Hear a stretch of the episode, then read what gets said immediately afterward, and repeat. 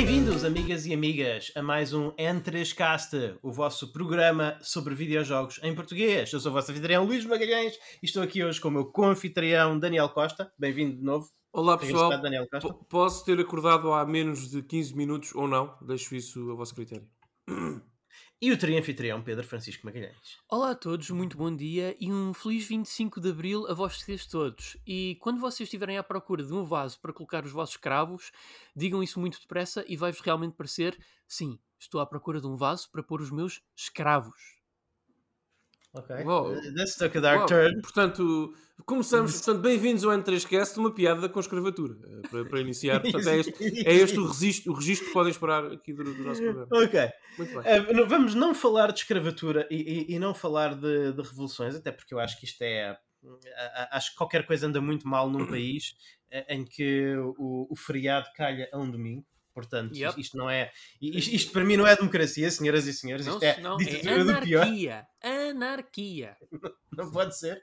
Ah, eu, eu gosto muito daquilo que os espanhóis fazem, que, que eles desvasam o feriado para a próxima, para a segunda ou sexta-feira mais próxima, consoante. Yeah. Abençoados nossos irmãos. Eu aproveitei isso durante muitos anos. Exatamente, muito Sim, bom. sim. Enfim, ah, vamos falar um bocadinho do que estamos a jogar.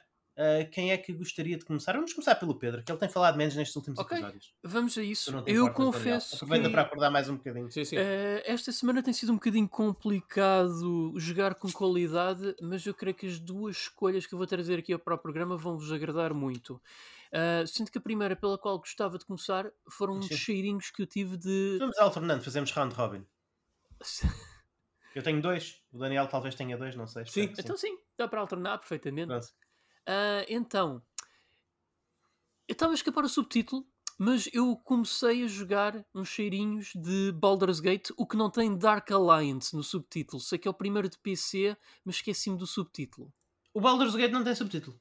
Pronto, então é o Baldur's Gate só. Revolucionário, revolucionário. Exatamente. Baldur's Gate. Porque, Our game doesn't have a porque eu, subtitle. quando eu penso em Baldur's Gate, eu penso no Dark Alliance, que é um Diablo clone que eu joguei, e foi o meu primeiro isto é Baldur's extremamente interessante, Pedro. Fala-me disso. Ah, é assim, e como eu disse, cheirinhos, eu ainda só, eu praticamente eu estou naquela primeira, já saí daquela primeira área onde o teu ah, pai adotivo, diga-te entre aspas, quer que tu fujas de lá da aldeia por causa de uma força maior que te quer matar. Ah, eu basicamente eu aproveitei essa oportunidade para me inteirar um bocadinho melhor das mecânicas de combate e de jogo, depois do tutorial, porque eu devo dizer que para o meu tecnicamente esforço ah, no meu para conseguir me in- eh, integrar no meu primeiro CRPG, a coisa correu melhor do que eu esperava. O tutorial é super intuitivo, eles explicam muito bem as coisas, mecanicamente não é complexo, tem algumas nuancezinhas que não me agradam, como o sistema de magia, acho que é um bocadinho lá lá, porque eu acho estúpido teres de dormir para memorizar os feitiços e tal. Ah, mas ahm, Pois, eh, é Dungeons and Dragons, não é? Eles quiseram manter-se o mais fiel possível ao Dungeons and Dragons e, é- e é isso que acontece. Podemos discutir que não se traduz assim muito fluentemente para um videojogo, mas é, é o que é, não é? Aquilo era suposto, quando eles fizeram, a ambição deles era fazerem a tradução mais fiel dos sistemas de Dungeons and Dragons para o computador possível. Mas o resto funciona muito bem do que eu tive a Sim. experimentar. Ah, houve ali alguns momentos em que fiquei um bocadinho confuso por causa da interface e tal, mas de resto, pá, o jogo, pelo menos eu estou a jogar em hand, estive a jogar em Enhanced Edition, comprei Ah, na sim. GOG, Boa, controla super bem. ah, visualmente tem bom aspecto, faz lembrar aqueles backgrounds pré-renderizados da era PlayStation 1 que eu adoro. Uhum. E, e Yeah. pronto, e E foram bem upscale, o upscale está muito bom. Sim, sim. Agora, lá está, cheirinhos para conhecer o jogo. Eu, à partida, era para ter seguido em frente, mas houve dois motivos pelos quais eu parei. Para já, este jogo é lento. O jogo é lento. E não digo por causa do texto, eu- porque Uhum. eu até, pá, se É. houver boa escrita, eu gosto muito de ler. É lento mesmo no vagar, dos personagens a andar de um lado para o outro. Isto não é Sim, como sim, em alguns sim. jogos point and click, onde se pode clicar duas vezes no mesmo spot e os personagens correm até lá. Eh, E acho que também não há uma opção para acelerar a- a- o jogo, não há uma tecla para isso. O segundo motivo pelo qual parei foi porque, entretanto, a Beamdog anunciou uma patch que traz uma carrada de melhorias e tanto quality Uau, ainda estão a como- patchar esse jogo. Uau. Sim, sim, sim. A patch, pelo que eu sei, já está disponível na versão Steam. Mas a Uhum. versão GOG, eles dizem que vem a caminho. Eles não deram foi uma ETA. Uhum. Porque, claro, os, os usuários de GOG são sempre os cidadãos de segunda classe no- neste aspecto. Mas, Uhum. opá, vou esperar. Vou esperar um bocadinho porque acredito que vai valer a pena. Uh, principalmente para um jogo desta idade que não estava nada à espera que fosse atualizar, confesso. Sim, mas diz-me uma coisa, eu, sei que tu demoraste muito tempo para começar este jogo, porque ele, é, ele pode parecer um bocadinho intimidante, mas ele é muito mais fácil do que tu pensavas, não era? Este a área inicial, sim, e eu também vou a outra coisa. Uh, eu optei por. Mas não é isso, em termos de, de tu não tens assim digamos, o, o, sistema de combate do jogo, apesar de ser muito.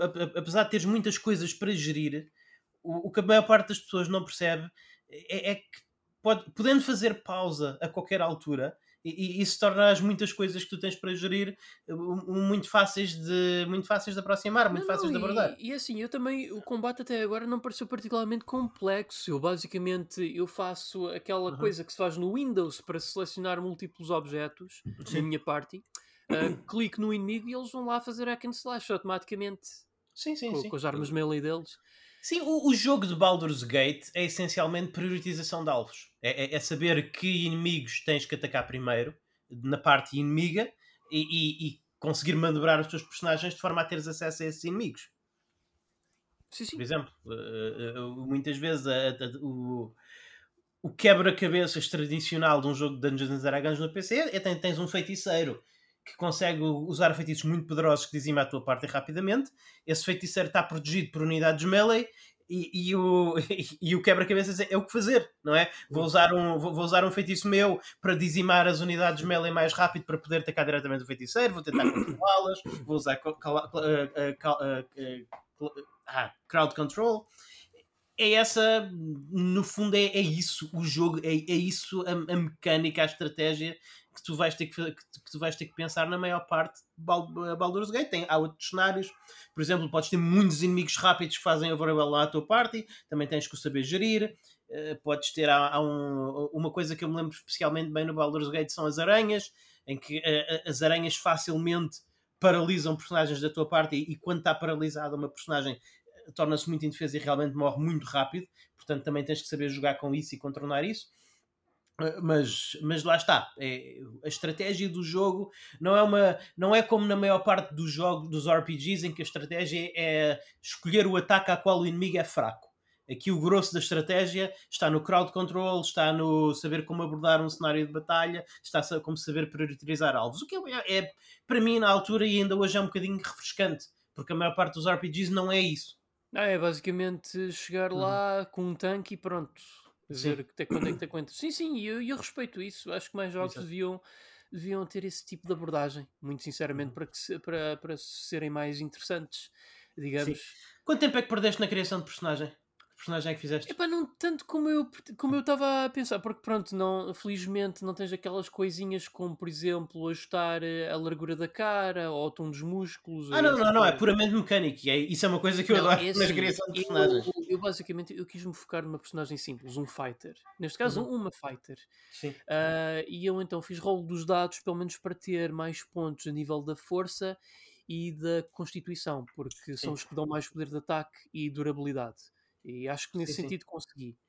Uh, é. Escolhi um portrait simples. Isto por acaso. Vai ter uma classe divertida, especialmente uh, mais nos níveis mais elevados. Eu não quis-me já entrar em coisas tipo mago e essas coisas, porque pronto, lá está. Primeiro CRPG, ou pelo menos tentativa para me ambientar nos CRPGs. Uh, basicamente foi isso que eu fiz. fui aqui a um gerador de, nome, de, nomes de fantasia para lhe dar um nome, porque não queria quebrar okay. a emoção e estar-lhe a chamar Pixel Crusher ou Pixel Underscore Crusher. Eu acho que era um bocadinho, era um bocadinho Immersion Breaker. E pronto, não, não foi complicado, okay. felizmente não. Uh, também, óbvio, não queria uma party, uh, só queria mesmo esta minha personagem porque eu sei que a party tem mesmo, há mesmo personagens com uma personalidade sim, sim, própria sim. e tudo, com boa escrita. Eu não quis estar a desfazer isso, quis mesmo desfrutar aquilo que o jogo tem para oferecer. Okay. Uh, e pronto, até, fiz, até já guardei a personagem para. Okay. Um, uma nota, e... uma nota breve para os ouvintes, eh, que este jogo, em primeiro lugar, este jogo está disponível curiosamente em iPad e joga-se muito bem, e também na Switch. E também PS4 e Xbox One já agora. Ah, olha, isso, isso eu já não sabia. Não sabia que esse, que esse havia, mas pronto. Mas na Switch ele joga-se muito bem e no iPad ele também se joga muito bem com toque. Eles fizeram uma boa versão para iPad. Oh, por acaso isso era uma coisa. Sim, eu sei que isto é um jogo de teclado errado, tecnicamente, mas era fixe se eles pusessem aqui uma opção para jogar com comando, porque. Ah, às vezes eu gosto de ter as mãos todas num só lugar, percebes? É só por aí. Creep. Sim, este, este vai ser o, o título do episódio. Sim, isso é um bocado- muito creepy. Exato. Daniel, tão Eh, calado, invulgarmente calado. Não, eu não tenho nada. eh, Tudo o que eu posso dizer sobre essa série eh, basicamente vai ameaçar o discurso fluente do Pedro, porque eu não tenho absolutamente nada a dizer. Não, não tenho, tenho pouca experiência, tenho zero interesse. Não, Uhum. é, não é a minha praia. Como sabem, de resto. Ok. Por isso é que eu estava tão calado. Fair enough, fair enough. Sim, eu acho que tu também, se te fores meter neste género agora, acho que tu, Daniel Costa, especificamente, és capaz de ser bem mais servido e, e, e- e ficar mais engajado, para usar aquele termo que os nossos irmãos brasileiros gostam muito de usar, no, com o Pillars of Eternity. Acho Ah, que é capaz sim, sim. Sim, Esse tenho muita curiosidade. Isso é a coisa que eu gosto de fazer, é engajar. Nós, Engajar. nós, nós sabemos isso. Exatamente. Eh, o que é que tem engajado, Daniel? Olha, eu gostaria, eu gostaria, se vocês me permitem, de prefaciar o meu discurso com, com, com uma nota muito, muito breve sobre o filme do Mortal Kombat, eh, que eu tive a oportunidade de ver eh, esta Força. Há semana. um novo filme do Mortal Kombat? Ah, e eu vi esta semana no cinema. E Daniel Costa, enfrentando Covid e estão. Enfrentando- Mortal Kombat. numa sala, com todas as precauções, pessoal, por favor, álcool, máscara sempre, mas numa sala IMAX, basicamente vazia, onde estava eu e as pessoas que me acompanharam, mas basicamente vazia.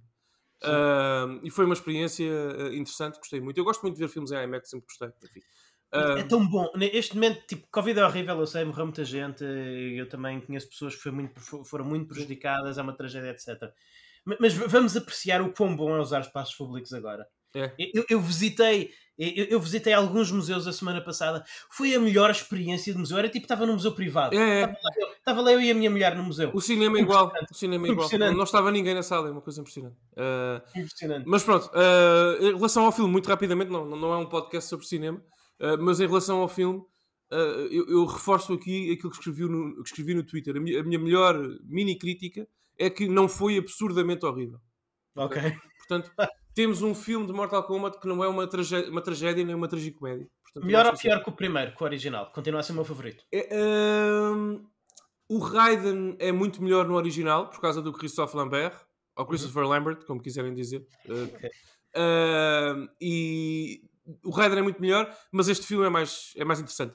Por uma questão muito simples, é, é um filme uh, rated R, portanto aquilo tem, tem fatalities, tem sangue, tem gore, tem coisas. Tem algumas personagens que tu não esperas uh, que entrem no Uhum. filme, de lore mais deep do, do, do Mortal Kombat.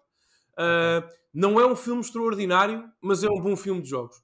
Ok? Tem muitas referências e é uma espécie de. O filme deveria uh, chamar-se Mortal Kombat Zero, porque aquilo, sem spoilers, aquilo não é bem o Mortal Kombat, ok? É o, é o prelúdio de- do que vai Ok. ser. Portanto, claramente vai ter uma sequela, uh, claramente. e portanto, mas eu vou ver, eu vou ver a sequela, acho que acho que vale a pena. Lá está, para Ok. quem gosta de- da série. Pronto. uh, Muito bem. Uh, e vejam em IMAX. Por acaso, acho que se tiverem essa oportunidade nos sítios onde vivem, acho que é uma boa experiência. Sobretudo o Gore, as Fatalities. É, é interessante. Top. Um, bom, uh, falando do, que- do, que do que estive a jogar, muito rapidamente, uh, eu acabei uh, esta semana que passou, já há cerca de uma semana em trocos, uh, o Yakuza Zero, como os meus amigos aqui sabem. Ainda não- como eu falhei o último episódio, falhei a aula, uh, não tive a oportunidade de falar sobre isso. Yakuza Zero, eu sempre soube isto, eu, eu- eu cá dentro sempre soube que Yakuza Zero pertencia ao Olimpo, ao panteão das experiências que eu considero mais sagradas uh, em videojogos e que mais me deram e que mais me preenchem, aliás, como jogador, por, Uhum. bom, por tudo, pelos meus gostos pessoais, pela minha experiência de vida, por, por tudo. Uh, e Yakuza Zero vai, entra diretamente uh, para as minhas experiências favoritas da história, sempre. Porque eu reforço aquilo que tinha dito, de resto, depois de acabar o jogo agora, com mais contexto, reforço aquilo que já disse aqui no N3Cast. É, é quase in- impossível eh, encontrar jogos assim. Um jogo em que tu, em que vocês gostam de tudo. De tudo. Portanto, Sim. vocês sabem que, que se apaixonam por um jogo como amam, quando amam os próprios defeitos do jogo. Uh, eu, por exemplo, eu, eu falo com muitas pessoas cujo jogo favorito da vida dessas pessoas é o Breath of the Wild, e muito justamente, e essas pessoas, quando eu as confronto com aquilo que me fez gostar menos do jogo, elas defendem essas partes do jogo com garras e, e dentes, não é? Portanto, uh, ei, as armas partem-se tão facilmente porque faz parte da mecânica do gameplay loop e não sei o quê. Pronto, encontram a sua lógica e defesa interna para, essa, para isso. E eu com a Yakuza Zero vou fazer a mesma coisa. Portanto, o jogo tem buracos, até narrativos, Hum. uh, tem um ritmo passível de ser criticado em, em alguns capítulos uh, eu acho que, por exemplo, até narrativamente, e o jogo tem uma narrativa fortíssima, até narrativamente, se calhar 50% das cutscenes são interessantíssimas, hilariantes e uh, contribuem ativamente para desenvolver o lore e, e o contexto onde está. As outras 50% se calhar nem tanto. Uhum. São vamos avançar e despachar que quer ir para o outro lado. Uh, por exemplo, um, na, a narrativa central uh, da história principal, uh, o fim do jogo, a última cena que, em que aparece um dos protagonistas, vou, nem sequer vou dizer qual, é uma line, a última coisa que ele diz, estraga um bocadinho a mitologia daquele jogo para mim. Uh, mas depois, uh, porque eu não gostei mesmo da última cena uh, e acho que é muito apressada. claramente, este, um bocadinho, concordo. É, este jogo tenta fazer a ponte entre o Yakuza 0 e o Yakuza Kiwami, o Yakuza 1, e, e, e, claramente os guionistas, por questões orçamentais ou outras, não sei, tiveram que acelerar o passo. Tiveram que dizer, ok, esta personagem vai transformar-se naquilo que vocês sabem que ela é no Yakuza 0, que acontece cerca de 18 anos depois deste jogo, na linha temporal da série, e nós temos de despachar já. Temos que pôr aqui uma cena para vocês perceberem que ele Sim. vai ser. Uh, e isso é mau. É uma má cena, não é bom, deixa um bocadinho um, um gosto amargo na boca essa cena final. De resto, epá, é assim. Eu gostei tanto do jogo, que lá está, que negocio comigo próprio, tentar até não detestar essa cena final, porque tudo o resto é tão bom. Uh, as personagens que gravitam, uh, que orbitam, aliás, uh, a história principal, como o Tachibana, como o Oda, uh, o próprio Sim. Kiryu, o Majima é, durante para aí 95% da história, fantástico. Adoro a Makoto. Uh, 50% das, das, das side quests, side stories, são das minhas favoritas da história da SEGA. Da história. Portanto, uh, é um jogo, adoro o combate. Uh, como o Luís disse, já nós, nós, já falámos aqui sobre isto, desculpem, é um mini spoiler, spoiler mecânico. Vocês podem desbloquear um sistema, um, não é sistema, ajuda-me isso, uma, um estilo de combate, um estilo de luta extra para cada personagem com o decorrer do jogo, é opcional, Sim. isso não, não têm que o fazer, mas Sim, quando, quando fazem, por exemplo, do Kiryu, esquece. É ali que eu me sinto confortável. É neste jogo Sim. que eu quero viver.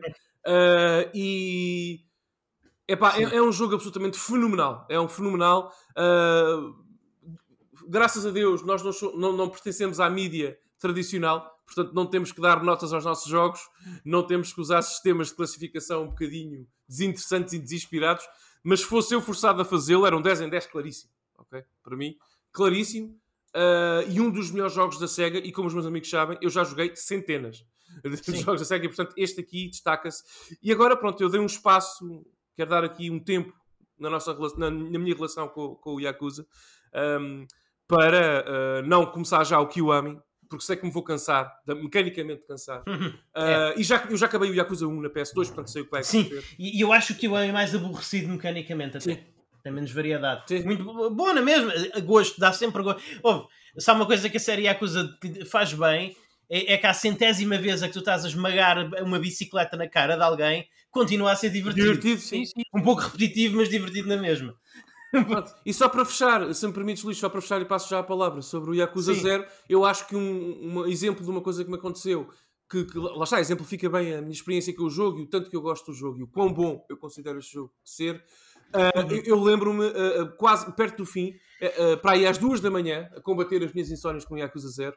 há quem diga que não é saudável, mas screw them.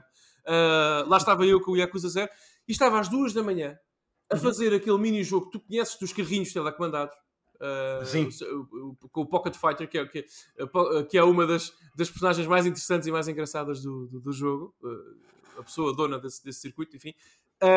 E, estava, e estava realmente.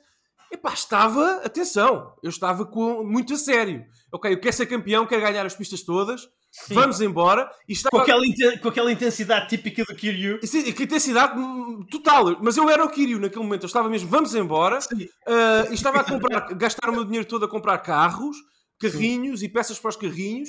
E a lutar, entre aspas, a correr contra uh, miúdos da primeira e da segunda classe, criancinhas. E numa Sim. rivalidade épica com eles. E estava mesmo investido naquilo. E depois olhei para o relógio. Lá ganhei quase todas as corridas. Nem me lembro se ganhei todas, acho que sim. Porque eu concluí a storyline dele de, do Pocket Fighter. Uh, lá ganhei quase todas as corridas, olho para o relógio, 3 e meia da manhã, eu, um pai de família, com trabalho no dia a seguir, e penso, é pá, valeu a pena. Portanto, é, este, é, este, é, é esta a minha análise de, de Yakuza Zero. Valeu a pena. Porque é, é, é muito intenso e é fantástico. fantástico. Eu, eu acho que este é um jogo. Eu não sei como é que eles fazem isso, mas é, mas é um jogo absolutamente mágico no sentido em que é, é, é, um jogo em que tu numa, numa cena estás a ser numa cena tu, está, tu estás a ser a personagem principal está a ser torturada de forma horrível, literalmente a, a espetarem ferros em brasa no corpo. Uh, e, e, depois, passado, passado, 15, passado 15 minutos, estás a perseguir um gajo em cuecas pela rua. E, e, o jogo faz isto, faz estas duas coisas Sim. sem um pingo de, de dissonância É incrível. Não, não, o Kiryu e o Majima das, das side, side, stories são as mesmas personagens que aparecem nas cutscenes e, na, e na, na, na história principal. É uma coisa fantástica. É um jogo sem qualquer preconceito. Uhum. É um jogo fiel à, à, à, ideia que tem para si, à proposta que traz para cima da mesa, e eu acho Sim. que isso é, é de louvar. Uma, um, Deixa-me um último, dar aqui um último, louvar aqui uma pessoa, Luís, muito rapidamente, uh, que Sim. eu acho que temos que fazer. Nós raramente fazemos isto, mas eu acho que é importante. O senhor, uh, para além da equipa do estúdio Ryoga Gotoku, portanto, uh, liderado pelo senhor Nagoshi, como vocês sabem, uhum. que, é, que é um estúdio recheado de talento. Nunca a SEGA teve um estúdio tão consistente, com tanto talento, a fazer tão bons jogos uh, ao mesmo tempo. Uh, mas deixa-me só dizer uh, uma palavra de apreço para o trabalho do senhor, do senhor Scott Stricker, que é um californiano responsável pela equipa de localization da SEGA, da, da série uhum. Yakuza, da série Yakuza. É ele que toma as, as decisões para traduzir, uh, de terminologia, como é que vamos chamar uhum. esta família, é este termo muito específico da, da, da, da, história do Japão e da, da língua e tudo mais, que é, este jogo é muito duro. Eu não queria ter a, a, a não queria ter a, a missão de é. traduzi-lo. É muito duro traduzir isto, é muito difícil. Ah, acredito. Porque é muito, muito japonês. Mas está muito bem feito. Está, está muito, muito, bem muito, muito, bem, muito feito. bem feito. Parabéns feito. Ao Scott e à equipa dele. Uh, o meu colega, de resto, somos colegas. É, é, aquilo que, é, aquilo que as é aquilo que as localizações do Phoenix Wright não são. E é uma, por exemplo, eu critico muito, eu sou a única pessoa viva, mas eu tenho contexto para isto, que critica a localization do Dragon Quest por exemplo, Sim. eu não gosto do texto e da voz, mas enfim, do texto do Dragon Quest 11, porque eles tentaram tornar, eh, dar um flair britânico a uma experiência que não é britânica, é puramente japonesa. Um, aquele jogo a ter voz tem que ter vozes japonesas. Um, enfim, o por exemplo, no Dragon Quest 8 tinhas personagens que falam com. Falam, falam do. Eu, eu percebo, mas, mas não é. Não, não, não é uma questão. Percebes, Pedro? Não é a identidade do jogo. Sim, é, não é. Está, está feito com qualidade. Tá, qualidade tá, não, sem, dúvida, tem, sem dúvida. Tem muita qualidade, mas, é, mas não, não, não encaixa. Não encaixa. É, seja, é, é, sim, tu não podes é, substituir onigiris. É tipo, é tipo, o Phoenix Wright a, comer, a comer onigiris e chamar hambúrgueres. Não podes substituir hambúrgueres, onigiris por hambúrgueres. Não podes. Não podes, não podes. Não é a identidade do jogo. Uh, portanto, é mais, é mais por aí. Mas em relação ao Yakuza 0 especificamente e à série, parabéns ao Scott, parabéns à equipa de Localization, um trabalho extraordinário uh, extraordinário. Podem estar três pessoas no mundo a jogar Yakuza e chegaram a estar com o Dead Souls. Uh, mas, mas enquanto o, o, trabalho deles tiver esta qualidade, há espaço para a série crescer no Ocidente. Uh, e é, é, um jogo fantástico, Yakuza Zero, que eu, eu, tenho que recomendar a todos os ouvintes. Epá, vai ser muito difícil, mas eu espero que hum, a equipa de localização epá, tenha a fortuna, a sorte de conseguir. Eu sei que vai ser muito complicado o Kenzen Yuishin. Porque eu comprei-os, eu, eu, chegaram à minha casa esta semana a versão, a versão são, É verdade que são spin-offs, mas são spin-offs bons, eh, equiparáveis a um jogo da mainline em termos de qualidade e conteúdo. É um bocadinho chato serem neste momento os únicos dois jogos que estão lá presos lá no Japão. Yeah. Vamos ver. Já agora deixa-me deixa só dizer que. Não, não, não, é não é impossível, mas é, é difícil. Eles próprios já vieram. A própria equipa já veio dizer que há interesse mas neste momento seria preciso haver orçamento para fazer um remaster, pelo menos. Porque, o, porque o Kenzan é PS3. O Kenzan é um jogo PS3. Deixa-me só dizer, eu, eu comprei o Kenzan Yuichi na versão japonesa, chegaram a semana passada, joguei 20 minutos do Kenzan. Deixa-me só dizer-te, Pedro, é dos jogos mais profundamente, historicamente japoneses que eu já experimentei. Aliás, no, no texto, nas text bubbles, quando as personagens uhum. falam entre si, tu podes carregar no triângulo, ok? Sim. Para veres, leres, aliás, descrições adaptadas à época sobre os títulos políticos e, e, e, e da sociedade que são descritos no, nos textos. Portanto, boa sorte, Scott e equipa, se tiverem que traduzir estes, porque estes jogos, porque, porque são profundamente autóctonos, são profu profundamente japoneses. Estes jogos são. É. Vai ser este, este, realmente eu não sei, porque não é um jogo de samurais, Pedro. Não é um jogo de espada, não. é um jogo sobre a comunidade e a cultura japonesa naquele período, nos dois períodos diferentes, o Ishin e o, e o Kenzan são dois períodos diferentes, mas não é um jogo de espada, não é, não é o Onimusha, percebes? Isto Sim, é uma sim. coisa muito. tem muita politiquice de, de, daqueles séculos. E é- Sabes, Daniel, se, se quiseres aceitar a minha, a minha sugestão, eh, visto que gostastes tanto de Yakuza 0, mas não queres te fadigar na série Yakuza, um, um jogo que é infinitamente menos bonito porque usa a versão anterior do, do, do motor, mas que tu vais absolutamente amar, é o Fist of the North Star Last Paradise. Tenho, está aqui a olhar para mim. Sim, sim, sim. É, é- vale a pena, eu sei que tu tens, eu sei. É claro que tu tens, é claro que tu Sim, tens. Infelizmente tenho esse jogo. Sim. Sim. Não, mas ele é, é, é, é muito bom. Yeah. É, é, é, é, é muito bom. É exatamente aquilo que tu pensas. Yeah. É Yakuza, mas no universo, no, uni- no universo Okuto no Ken. Yeah, muita, Ok. muita expectativa para esse. Muita É expectativa. mesmo, é, é, é mesmo muito bom. Visualmente, infelizmente, usa a versão anterior do motor, portanto, não é tão, não é tão apelativo. Vá, como Quando dizes a versão anterior, é a versão do Yakuza 3 e por aí, não é? Sim, é, é, é a versão do Yakuza, eh, do Yakuza 5. Pois, Do 3, Yakuza do 3, 4 e Yakuza 5. 4 a 5. Sim, Sim, sim. 3, 4 e 5. Mas mais do 5 do que do 3. O 3 é, o 3 é mesmo aquele mais básico. De todos os jogos Yakuza que existem neste momento disponíveis para PlayStation 4, o 3 é claramente mais baixo, mais básico do que todos os outros. Ok. Mas Em- tem em- os céus muito azuis em, em Okinawa, salvo erro. Tem sim, sim, Portanto, sim, sem dúvida. Tem os céus da SEGA. Os céus do Afterburner. Sim, tirei várias fotografias a esses, a esses céus. Claro que sim. Pronto. Enfim, ah, eu não tenho tirado muitas fotografias, porque, mas eu gosto muito de ver o jogo que eu ando a jogar agora, que é um jogo absolutamente mágico também, ah, que é o Spider-Man da Insomniac para PlayStation 4. que Ah, estou a jogar o Ultimate Spider-Man. Eh, Daniel, eu, eco um bocadinho aquilo que tu disseste, que este jogo tem muito. Este, este jogo tem alguns defeitos, alguns buracos até narrativos, mas eu não quero saber. Yeah. Eu não quero, porque ele é. Este jogo faz uma coisa que eu ah, não me lembro da última vez que eu vi. Que ele, ele, ele não só. O, o Batman, digamos, o, o ponto de comparação mais, mais próximo terá de ser o Batman o Arkham Asylum. O Batman o Arkham Asylum, o que ele conseguiu foi fazer uma boa adaptação do Batman aos videojogos Uhum. não é? O Batman é uma personagem, uma personagem de banda desenhada, eh, que eu acho que é justo dizer que o Batman atingiu o seu auge com os vídeos. Acho que é no grande ecrã que o Batman alcança a sua maior expressão. É uma, é uma opinião, é uma opinião, acho que não, acho que poderia argumentar nisso. Sim, sim. O, eu acho que o que a Insomniac fez que é absolutamente extraordinário é que eu acho que o Spider-Man, o Homem-Aranha, o super-herói, a personagem que foi criada pelo Stan Lee há muitos, muitos anos, 50, 60 Uhum. anos, talvez, encontrou neste jogo a sua maior expressão.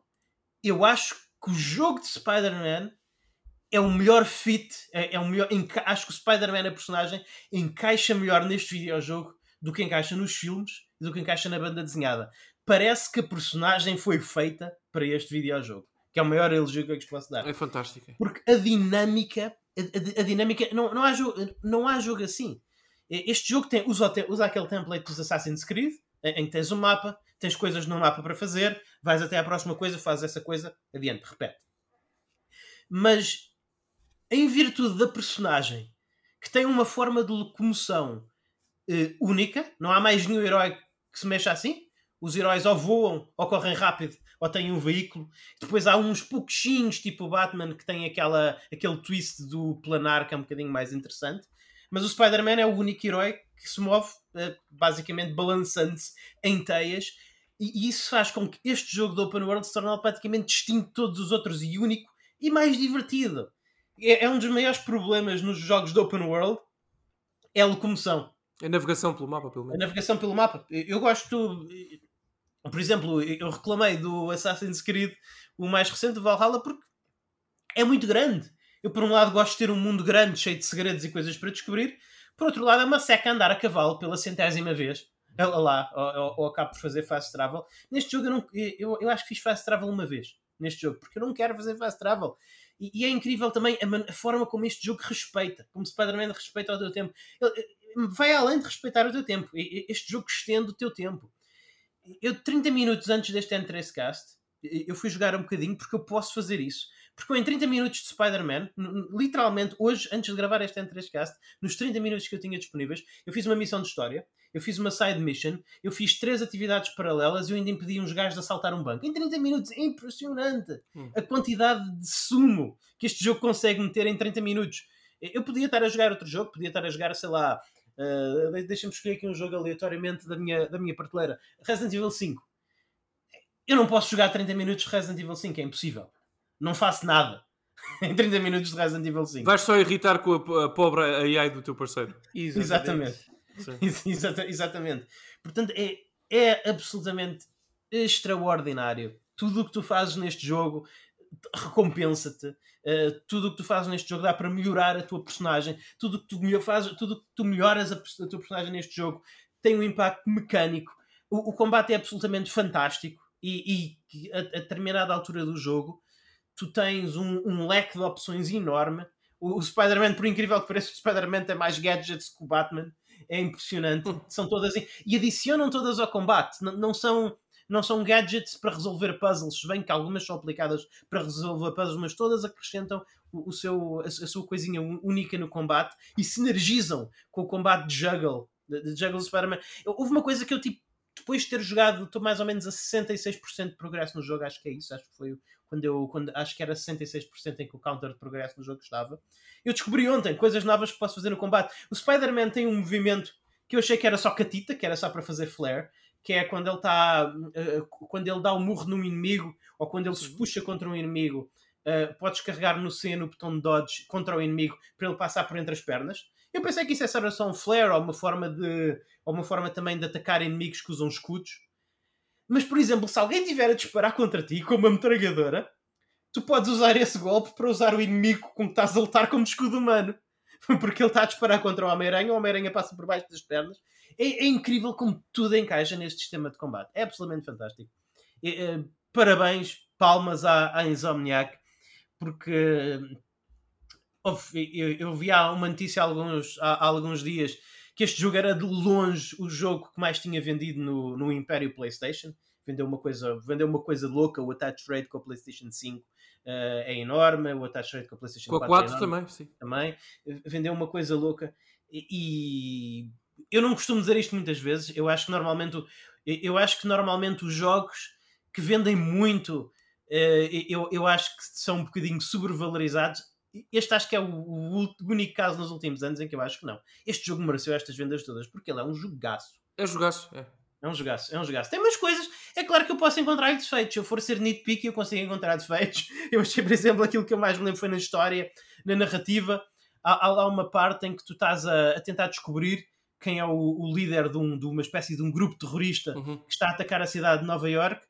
Tu tens uma grande set piece em que mandas abaixo um helicóptero não sei o quê, e prendes um helicóptero entre paredes. Não é spoiler nenhum, porque este, esta set piece já apareceu nos trailers dos jogos e tal. E depois. Um, e depois uh, tens uma cutscene com os personagens, há um, há um ataque, há um ataque terrorista, há um ataque terrorista a um, a um evento de campanha política lá no jogo. E, e depois, de repente, assim do nada, o, o, o Peter Parker, o Homem-Aranha, diz, diz à, à Mary Jane: Ah, ah temos que ir atrás. Eu não acredito que esta, que esta pessoa responsável, que temos que ir atrás dele. Uh, e eu, tipo, mas quando essa personagem apareceu na cutscene, tu estavas inconsciente.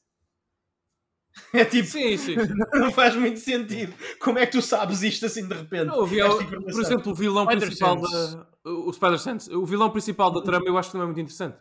Não, Pá, também não. Não, também, não, não é nada...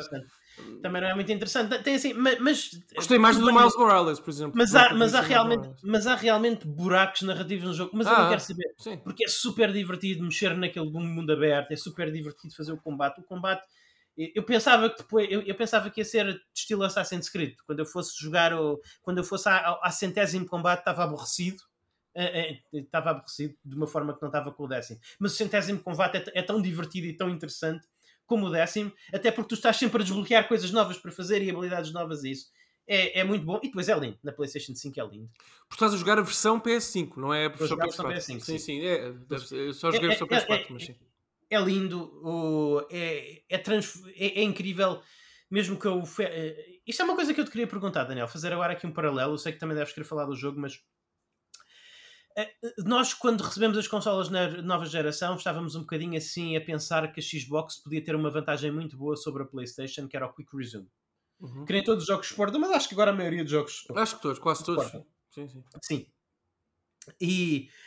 Uh, eu sinceramente na PlayStation 5 não sinto falta do Quick Resume porque eu começo um jogo na PlayStation 5, o Spider-Man, por exemplo, em 30 segundos eu estou a jogar. começando do zero, boot zero. É, é impressionante.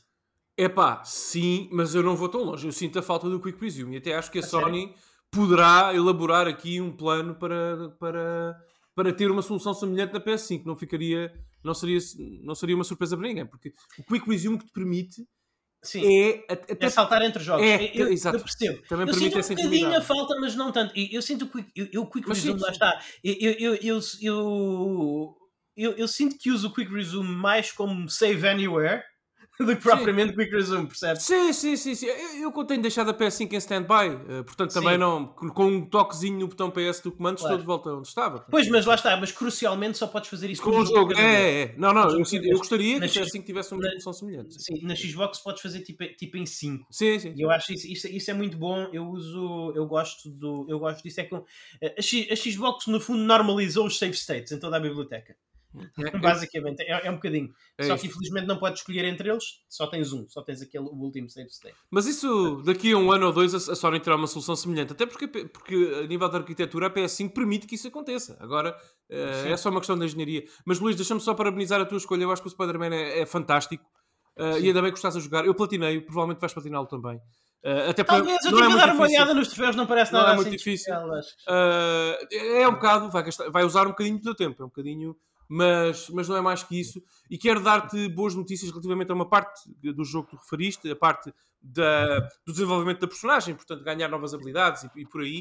Uh, as boas notícias são que isso acontece até ao fim. Literalmente até ao fim de platinares o jogo, caso escolhas fazê-lo, porque uh, tu vais continuar, continuar a melhorar a personagem e tu, quando ela está totalmente, tem as habilidades todas uh, no, no máximo, todas bloqueadas também, tu sentes que és uma espécie de tanque aranhiço. Uma espécie de tanque. És, não, é, não vou dizer que és intocável, até porque o jogo oferece um nível de desafio interessante noutras Sim, sim, é dificuldades, bom. mas É bom, não, não, é o jogo. eh, eu, eu perco ocasionalmente, não, é não, não acontece muita vez porque não é um jogo super desafiante, mas tem desafio. Sim, mas o apex da experiência Spider-Man para mim foi platinar o jogo, personagem no máximo, super forte, a minha intimidade com as mecânicas também uh, no máximo. Conheço o jogo muito, muito, muito bem. Agora vou para a rua lutar com o pessoal e, e desfrutar desta navegação livre por Nova York. Eh, e o jogo é isso: o jogo é navegação, andar de, de teia em teia por Nova York. É, é, é de facto, por Manhattan neste caso, é um facto, é, é, é uma, é uma experiência É muito esmagadora e inultrapassável até hoje. Uh, Visualmente é um dos jogos mais fantásticos que eu vi. É lindo, Eh, é Lá está. é Aquilo, o- usando na PlayStation 5 o Ray Tracing. Eh, Sim, sim. o, modo, o modo Performance Ray Tracing tem basicamente o Ray Tracing é de menor resolução. Ray Tracing, portanto, os reflexos e as Sim. luzes nas, nas janelas fica de menor resolução, mas aparece e o jogo joga-se a 60 frames por segundo. É absolutamente fantástico, porque aí faz diferença. Se tu me disseres, ah, vamos adicionar o Ray Tracing ao, ao Demon Souls, capaz de haver aí um reflexo numa armadura, uma coisa do género. Nova York é uma cidade feita de vidro e de metal. sim. É incrível eh, o efeito, o- a diferença visual que o Ray Tracing faz. Tu estás a andar por uma cena e tudo reflete tudo, é absolutamente fantástico. É, é um achievement técnico visual da Insomniac e, e- e os meus parabéns por terem conseguido meter isto a correr a 60 frames por E segundo. já, é e já agora, genial. ao contrário do Yakuza, eu até sugiro que quando tu acabares ou platinares este jogo, decide tu, mas quando o acabares, eu até eh, recomendo que saltes logo para, para o Miles Morales, porque tu Uhum. acabas o Miles Morales num instantinho eh, e vais gostar. A sério? Vais gostar, é porque o- a própria personagem, o Miles Morales, e algumas nuances mecânicas, são, lá está, são nuances, mas são, são diferentes e, e tornam a experiência suficientemente distinta Hum, o jogo original. engraçado. E até há um tom diferente. Há um tom diferente no jogo. Uh, até visualmente. É, é um jogo que. Porque é muito curto. O, o, Miles Morales, o o Miles Morales, vamos aqui falar abertamente, é uma expansão para o Spider-Man que se transformou num, num- num título Uhum. de lançamento da PS5 porque a Sony não precisava de catálogo para nos vender a consola. Uh, Sim, mas o, o, quão curto é que estamos, a- o quão curto é que estamos a falar? Porque Epá. o Spider-Man ainda é, O Spider-Man não é um jogo especialmente longo se tu fizeres a main story. É claro que depois tu queres tanto fazer as coisas extra porque são todas divertidas Sim, que eu ando ali a papar os objetivos extra ah, à força toda e isso alonga o jogo. Mas ele também, a campanha principal do Spider-Man, eu, eu, eu aposto que sempre quisesse focar. É claro que eu não imagino a pessoa que joga Spider-Man que só se queira focar na, na campanha principal. Parece-me impossível. Mas eu aposto que dá para fazer numas 8 horas. Epá, a, a Miles- o Miles Morales. Não, não, não, não. Peraí, peraí, peraí. 8 horas a, a main story do Spider-Man original, do que estás a jogar. Sim, não, acho que mais, acho que mais. A sério. Eu digo É já. super rápido, cada, cada missão de história normalmente são entre 10 a 15 minutos. Pá, eh, se ao menos tivéssemos um, web, um website exclusivamente Sim. dedicado a estes temas para decidir Ah, para, para ver o, o- não, é assim, a main story são 17 horas, no mínimo, Ok. do teu jogo. Para platinares umas 33, ok? Uhum. Uh, no Miles Morales, a main story são 7 horas Uhum. uh, e para platinares umas 17. Ok. Portanto, é cerca de metade, sensivelmente metade. Sim, sim, sim. Ok, Um, interessante. Não, mas tu sentes o Miles Morales logo no início, é um jogo mais curto. É um Uhum. jogo mais curto. Uh, Ok. mas, mas vais gostar muito. Vais gostar muito. Por, também há, há- há- coisas que me levam a dizer isto e acreditar que tu vais gostar tanto ou mais do Miles Morales, mas não posso dizer-te todas, porque são spoilers. Uh, até narrativos. Não posso ser quem é que aparece ou não aparece. Uh, Mas pronto, joga isso. Não, mas é muito bom e imagino, não sei se o vou platinar, mas imagino-me certamente a fazer, pelo menos a fazer o DLC. E no, e no Spider-Man, se tu gostas do lore do Spider-Man, já agora desde criança, que é o meu super-herói favorito, não ligando muito eu a super-heróis americanos, ele é sempre foi o meu favorito. Se gostas do lore e se estás a gostar das personagens, no- Uhum. quando chegares ao fim, às últimas cenas, à parte emotiva ah, do, do, do jogo, leva um lencinho para limpar as lágrimas. Só digo isso. Tá bom. Prepara Não, não, gosto muito, acho que é muito bom. Lá está, é, é absolutamente fantástico. É fantástico. Eu, eu a jogar este jogo, eu também era fã, quando depois larguei um bocadinho, mas eu, eu era fã do Homem-Aranha, tinha uma grande coleção dos, da- da- das, das bandas desenhadas. Uh, depois, à, à medida que fui ficando mais velho, fui largando um bocadinho, fui largando um bocadinho isso, mas uh, eu, eu, sinto que aqui, eu sinto, lá está, eu sinto que para mim Homem-Aranha agora é, é este jogo. Eu associo mais eu, eu sinto-me mais próximo da personagem do que me sentia quando estava a ler em banda desenhada. Acho que o Homem-Aranha é, é o, é o super-herói que foi feito para jogar. É. Mais até que o Batman, concordo contigo. Sim, Sim. Acho que é um. Parece que o Stan Lee estava a pensar nos jogos, não é? Quando o criou. sim, é verdade, é verdade. É, é este verdade. é um jogo extraordinário e, e é um dos melhores do catálogo da Sony nos últimos anos. garantido. E, e houve aí, e, sim, e, e, já houve assim uns momentos em que não, não fiquei assim com lágrimazinha no canto do olho. Ui, Há, há lá uma parte em, em que tu vais. Em, em que tu, em que tu vais, uh, levas a, a- Não sei se é a jantar, se é a almoçar, me levas a Mary Jane. No início, perto do início do Uhum. jogo, levas a Mary Jane a, a almoçar. E, e, há, e há lá uma cena com o, com o atendente do balcão que eu fiquei assim um bocadinho. ok. Não me lembro bem Sim, dessa não cena. lembras? Não, mas Não, ok. é um cameo, é um cameo. Ah, é um cameo. Sim, ok, ok, ok. Pronto, muito bom. Muito bem. Muito bom, muito bom. Muito bom. Não, a Insomniac sabe, tipo, parabéns. Yeah, fantástico. muito parabéns para, para, para a Insomniac porque ele- eles realmente uh, marcaram-se.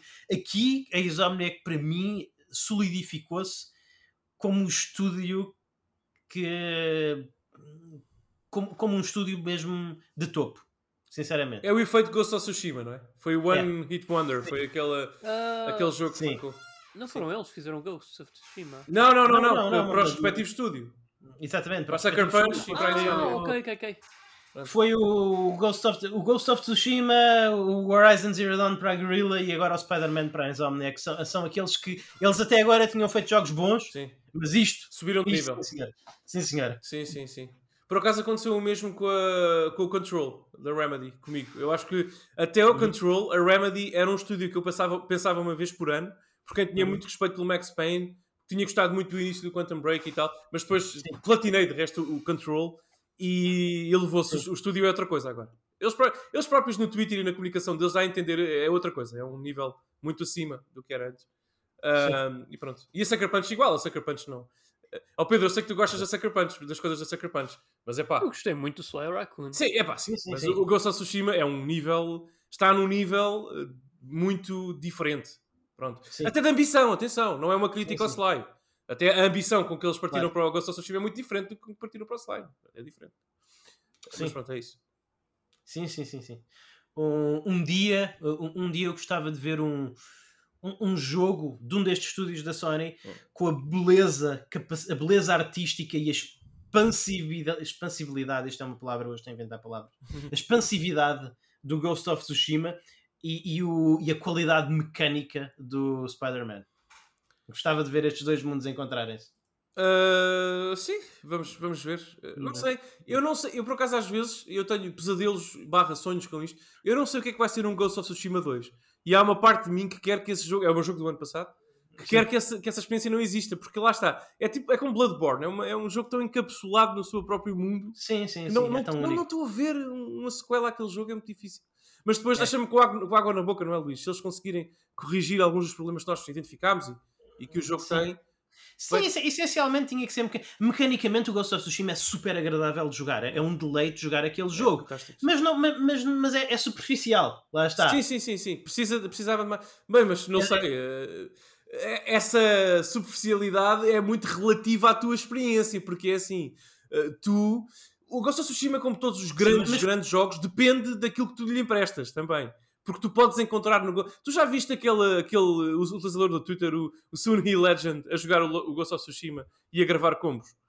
Quer dizer, tu podes saltar no cavalo, fazer deflect de uma, de uma, de Sim, uma, sim, de eu uma- um ataque adversário, cortar a garganta a outro com uma, uma destreza absolutamente incrível. Sim. Tam- Também, pode, também podes fazer isso na Breath of the Wild. Mas.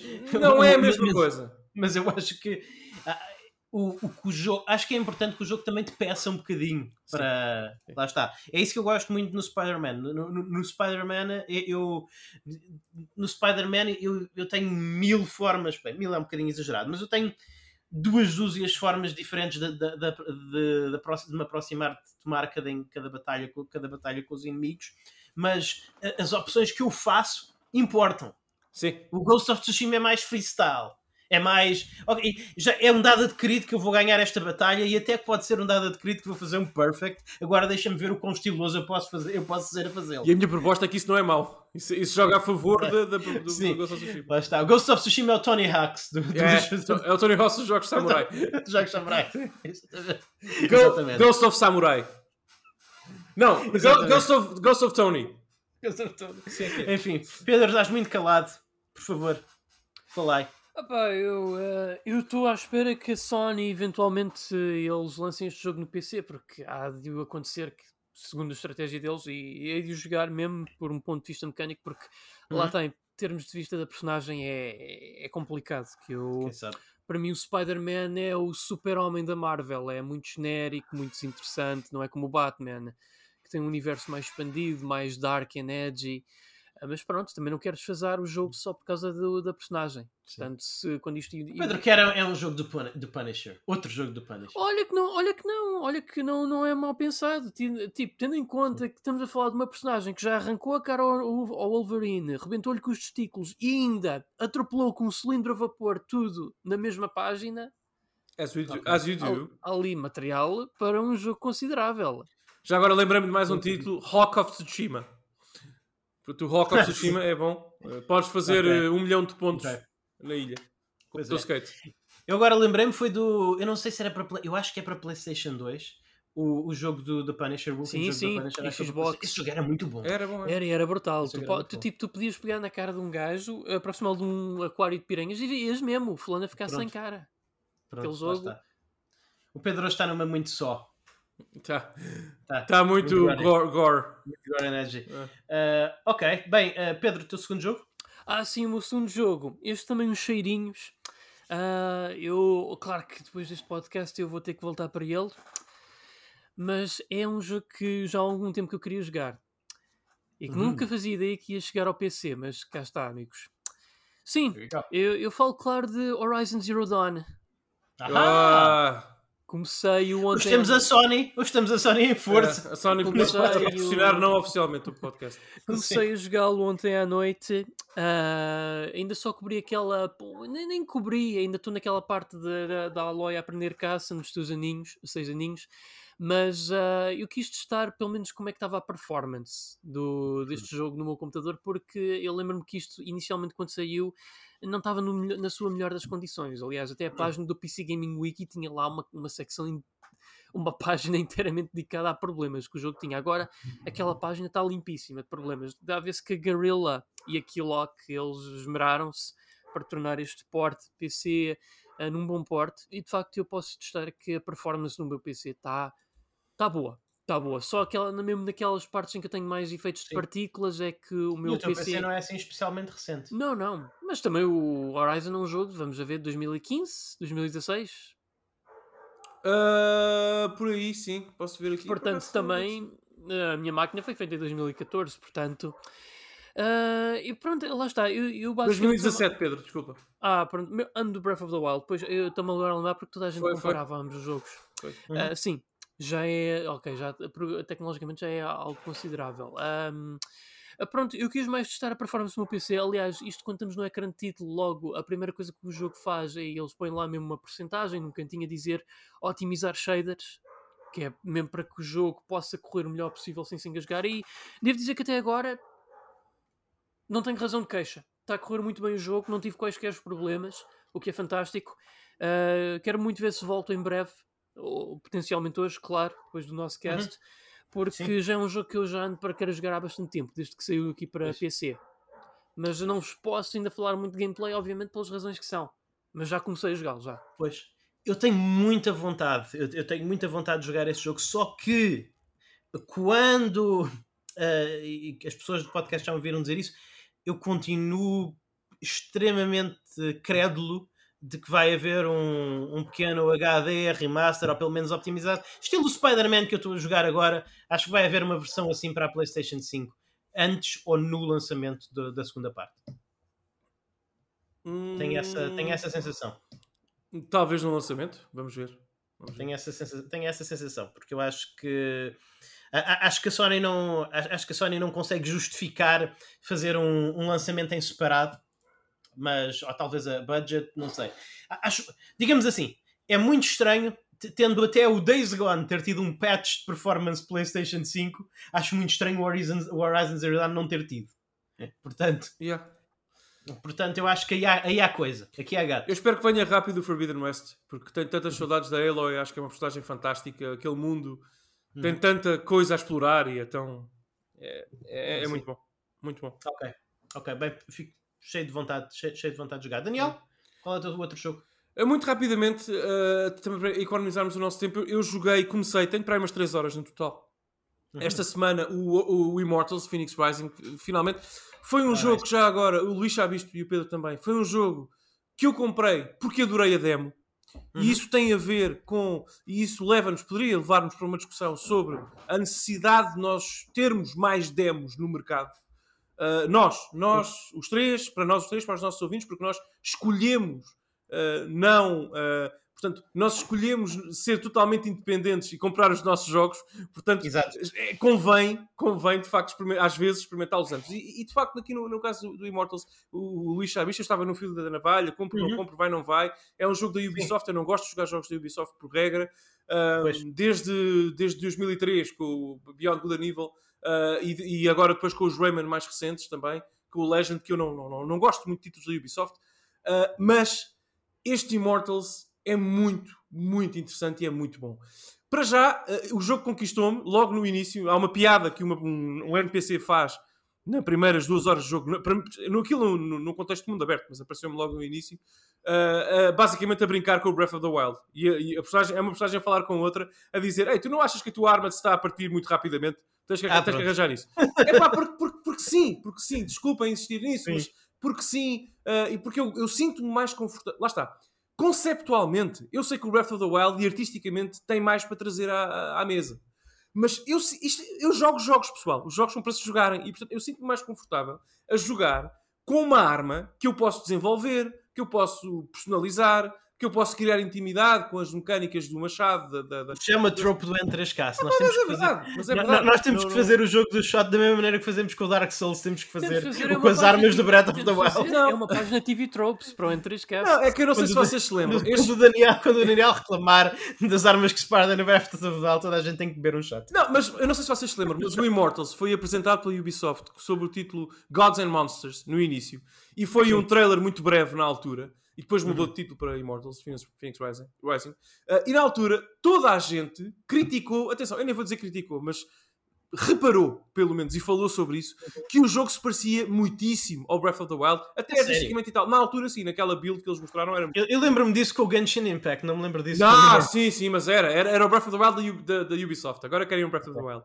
Uh, e atenção, artisticamente o jogo Sim. faz tudo o que um videojogo pode fazer para distanciar dessa experiência, porque tem um aspecto mais cartunesco, Uh, as cores são muito, muito, muito mais vibrantes. Mas atenção, isto é uma crítica ao Breath of the Wild agora. Mas são, de facto, as cores muito mais vibrantes aqui no Immortals Phoenix Rising. A proposta de, de game loop é muito diferente. É, muito, é um jogo em que tu uh, desenvolves a tua personagem, uh, melhoras tudo o que tens a melhorar. É um, é um mais RPG tradicional nesse aspecto. É um jogo do Ubisoft. É um jogo de É Ubisoft. Sim, sim, mas portanto, não tem nada a ver, isto não tem nada a ver com o Breath of the Wild. Mas eu achei interessante essa comparação. Porque É. eu, em 3 horas de Immortals, sinto-me mais confortável e conheço melhor as minhas armas do que em 25 que joguei o Breath of the Wild. Porque não, não, não, não- nunca cheguei lá. Mas, e, esse- e- e o jogo brinca com isso. Eu, eu tô- eu tenho esse jogo já em wishlist, volta e meia vou, a, vo- volta e meia vou saldos da, da Xbox. Eu, não, eu, não, não me vejo a comprar esse jogo físico, quero comprá-lo digital. Sim. De resto, é como eu decidi que vou comprar todos os meus jogos de nova geração Xbox, que ainda compro alguns de Xbox One para ter para ver se completa, entre aspas, a coleção de Xbox One, mas Xbox Series X, os jogos de nova geração, vou ter me planei ter todos digital. Eu só ainda não o comprei porque não arranjei um bom desconto Sim. com o Season Pass mas se calhar vou, se, se- se calhar eventualmente vou desistir dessa ideia e vou comprá-lo da próxima vez que eu vir a 35 euros a versão sem Season Pass. A minha, por Depois- acaso, custou numa promoção numa, numa, no retalhista português 30 euros. Comprei a versão física para PS5. Ah, a performance da PS5 é igual. Eu joguei o demo na Series X, curiosamente. É igual, portanto é o mesmo jogo, não, não, não há qualquer diferença ah, nas duas plataformas. Ah, é, exatamente a capaz de mesma me coisa. passar a ti quando, quando, vir a, quando vir a próxima promoção, porque eu estou muito curioso, a- estou muito interessado nesse jogo. Acho que é um jogo que se joga muito bem. sabe Muito bem, é muito, exatamente, é muito prazeroso. Gosto muito da luz neste jogo e das cores. Parecem Yeah. vibrantes. muito vibrantes. É, É, um em jogo. contraste com muitos jogos da Ubisoft, é muito vibrante Exato, este sim. jogo. É, é E muito o, combate pare- e o combate é- parece é interessante, tem impacto, lá está. É, é aquilo que eu queria que o combate do Assassin's Creed Valhalla fosse e não é. Subscreva o que vocês disseram e Pedro, tens razão relativamente à luz e às cores. E é um jogo cuja game loop se calcifica em ti muito rapidamente. Tu rapidamente te prende uh, porque tu tens. O mundo, o mundo aberto não é, não é muito grande. Lá está, como por exemplo o Yakuza 0. É muito maior do que o Yakuza 0. Eu, o Yakuza 0, nem diria que aquilo é um mundo aberto, diria que é uma cidade disponível. Porque aquilo é muito pequeno mesmo, e ainda bem. Uh, mas aqui tens de facto um mundo aberto. Há lá Ubisoft, há lá Breath of the Wild, por exemplo. Um, mas é um mundo que não é assim tão expansivo quanto isso. Tu consegues ver, Pedro, quase as paredes daquele mundo. Tu consegues sentir que estás ali encapsulado num espaço limitado e isso é bom, porque eu sofro um bocadinho de ansiedade sempre que jogo este tipo de jogos. Quando tenho muita coisa para fazer, muitos ícones no mapa, nunca sei bem para onde ir, tenho alguma ansiedade, o, o FOMO também, o Fear of Missing Out. Sim. Neste contexto, tenho medo, entre aspas, de perder alguma experiência interessante, alguma side quest que me passa ao lado, não apanhar aquele baú e tudo mais. Mas aqui não acontece porque o jogo é totalmente. O design é 100%. Epá, parece, está no design doc deles, certamente. É totalmente horizontal. Portanto, é daqueles jogos que tu podes ter 50 horas antes de tocares na, na história principal e, curiosamente, não deixas de gostar da história principal e da narrativa principal por isso. Uh, portanto, é um jogo que pede que tu explores uh, tudo o que há para explorar. Uh, mecanicamente, portanto, o combate é muito, é muito interessante, não é muito expansivo, não é muito detalhado, não é, o- não é o, Ninja Gaiden de mundo aberto, pessoal, calma.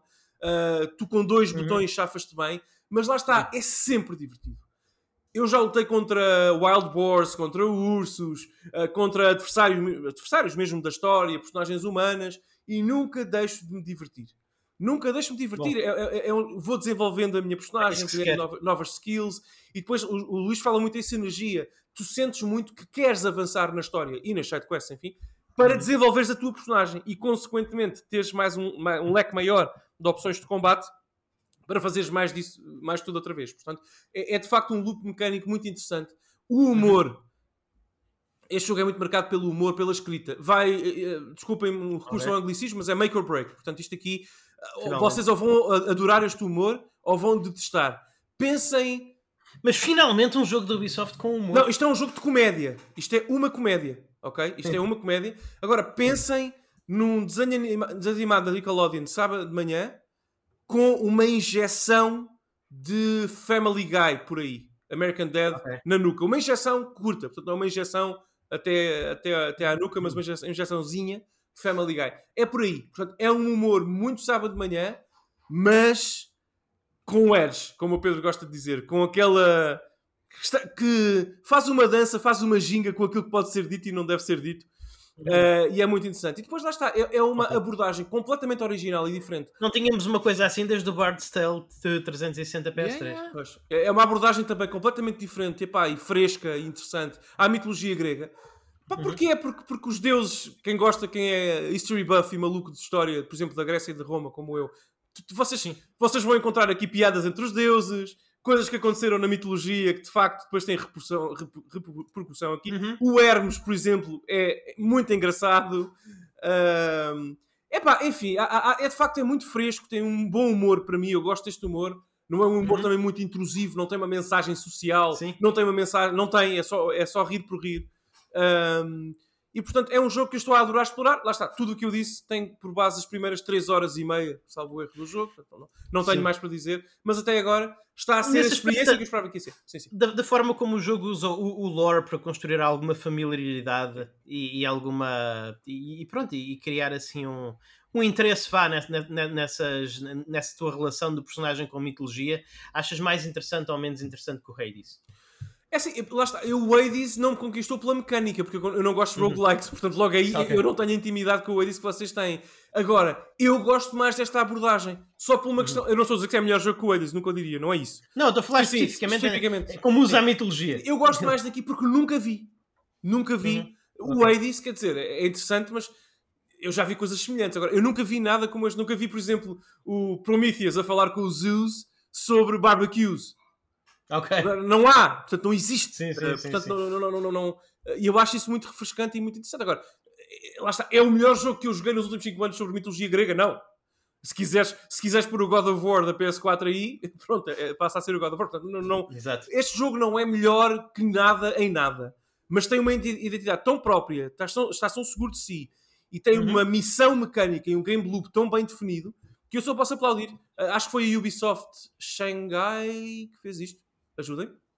Meu Deus. Hum. O Pedro, saibas tu, Está na talvez consigas pesquisa. Não sei. Ah, mas pronto, a equipa da Ubisoft fez isto, está de parabéns. O pitch deve ter sido Ok, dif- difícil, boa. porque é um jogo muito original, sem vendas garantidas. Ah, mas, mas pá, o meu aplauso até agora, estou a gostar muito e quero jogar, quero acabar. Ubisoft. Quebec. Quebec, É Quebec, verdade, desculpa. Quebec. Pronto. Quebec. Yeah. Claro. Ok. Pronto, pa- parece-me parece ótimo. Só primeiras impressões e recomendo para ti, Luís, especificamente, porque se está, se- e também tu, Pedro, para pessoas que estão no fio na Sim, navalha sim. como eu estava, Vou saltem, saltem, vou. experimentem porque vale a pena jogar. Vale a pena jogar. O meu último jogo de, o meu último jogo de hoje é uh, também à semelhança do Daniel, só joguei umas 3 horas, 3 horas e meia. Vou em, em direção, vou em direção às 4 horas. Uh, e é Near Replicant. Near Ah, Replicant. sim. O pior, o Sim. pior dos Niers, não é? Uh, O pior dos Nier. Achas que é o pior dos Nier? É. Porquê? Estou curioso. Epá, é assim, curioso. Eu acho que é menos bom que o Nier Automata e acho que é menos bom que o Nier Gestalt. Mas pronto. Desculpa. Interessante. acho eu. I- I- I- interessante. Há uma razão para pelo Nier Gestalt ter sido o Nier que saiu. O Nier, o nosso Nier, não é? Que saiu na Ok. Europa e não este. Porque o Assim, Nier, enfim. Pois, eu, eu não sei, lá está, eu, eu, eu nunca joguei, portanto, eu nunca joguei a sua versão original, mas este aqui, a, a primeira coisa é que a, a- a primeira coisa é que isto tem a ver com, com a data em que o jogo foi lançado, com o facto de ser um, um remaster, um remaster de um jogo de Playstation 3, mas este jogo faz uma coisa que eu tinha saudades, que é tu nos primeiros 5 minutos do jogo estás a carregar em botões. Eu, eu nos últimos tempos tenho jogado uns jogos em que, ah, em, em que há uma grande introdução e fala, fala, fala, fala, e mesmo RPGs, até RPGs japoneses, em que há muito falatório, até tu podes fazer qualquer coisa. Aqui nos primeiros 5 minutos do jogo, estás numa arena com inimigos, dizem-te carrega no quadrado para atacar, carrega no, carrega no R2 para desviar e, e, e faz-te a eles. Eu acho isto extremamente. Não sei, caiu-me bem. Não vou dizer extremamente refrescante, mas caiu-me bem. Eu poder começar um jogo a, a- a- a jogar. E depois, ah, em primeiro lugar, eu não sei muito bem o que é que isto é. Se isto é uma reedição, se é um remaster. E para rem- um remake não é de certeza. Ah, um remaster. Remaster é assim. Visualmente, tu sabes a que, a que mundo é que este jogo pertence. Tu olhas para os gráficos na- nos teus primeiros 5 minutos de jogo, isto não tem cara de jogo PlayStation 5, isto não tem cara de jogo PlayStation 4 sequer. E isto parece um jogo. Play- Isto claramente é um jogo PlayStation 3 upscale. Tem aquele blur típico dos jogos PlayStation Hum, 3. sim. Eh, acredito que as texturas. eh, basicamente é um jogo PlayStation 3 com, up, com upscale. Em que plataforma estás a jogar, Luís? Desculpa. Estou a, jogar na- estou- estou- estou a jogar a versão PlayStation 4 na PlayStation 5. Ok. Ah, e, e, inclusive, ah, lo- os loadings, que eu acredito que sejam muito mais rápidos do que os loadings do original, e até acredito que sejam mais rápidos do que os loadings da PlayStation 4. Não testei porque eu já não tenho uma PlayStation 4. Mas os loadings na PlayStation 5 agora estou mal habituado, parecem muito longos. É tipo, o que é? Sempre que eu, quando eu passo de uma área do jogo para a outra, tenho 10 segundos de loading ou 15 segundos de loading. O que é que é isto, meu Deus?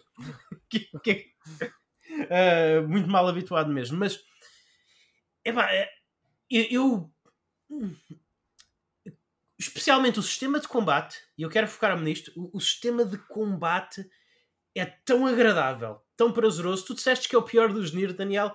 Então eu acredito que eles, para além do upscale visual, tenham mexido no sistema de combate. Porque o sistema de combate é muito agradável, sabes? Tem aquele parry, é, é, o parry é, é, é super intuitivo, super agradável. O dodge é muito bom. Uh, os combos fazem-se muito bem, o timing é muito bom, é, é muito agradável, parece muito sofisticado. Eu, eu, vou dizer que parece mais sofisticado, parece mais. Flui melhor, não é mais sofisticado, mas flui melhor que o, que o sistema de combate do Nier Automata. Mas a minha, repara, quando eu disse o pior dos Niers, era uma provocação, até porque Sim. vocês são muito mais fãs da série Nier que eu, mas tipo 100 vezes mais. Mas deixa-me só dizer, uhum. Luís, é ju... Eh, vê lá se consideras esta afirmação justa. Uhum. Eu acredito que a razão pela qual Nier, o jogo, a série Nier, tem uma comunidade fervorosa e, e tem, de facto, uhum. fãs dedicados, deve-se sobretudo, mas tipo 95%, ao carisma, às personagens e à narrativa, não é à mecânica. Sim, só mas, isso. Mas eu, mas eu comecei, mas eu comecei precisamente pela mecânica, precisamente por isto. Sim. Porque este jogo joga-se muito bem. Bom, é muito agradável de jogar. Com certeza. Uh, uh, quando eu disse o pior dos Niers, é porque é eu, eu, eu, sinto o pulso da comunidade de, de Nier uhum. e eu sinto que a comunidade à qual eu não pertenço, atenção, Sim. gosta muito mais do Nier original, que se chamava Gestalt no Japão, e muito, muito mais do Automata que deste, porque a história deste é um bocadinho isto não tem, isto narrativamente e, e, até caráter e cores hum. e identidade visual e, e sonoplasta e tal, não tem assim nada pois. para trazer, não é?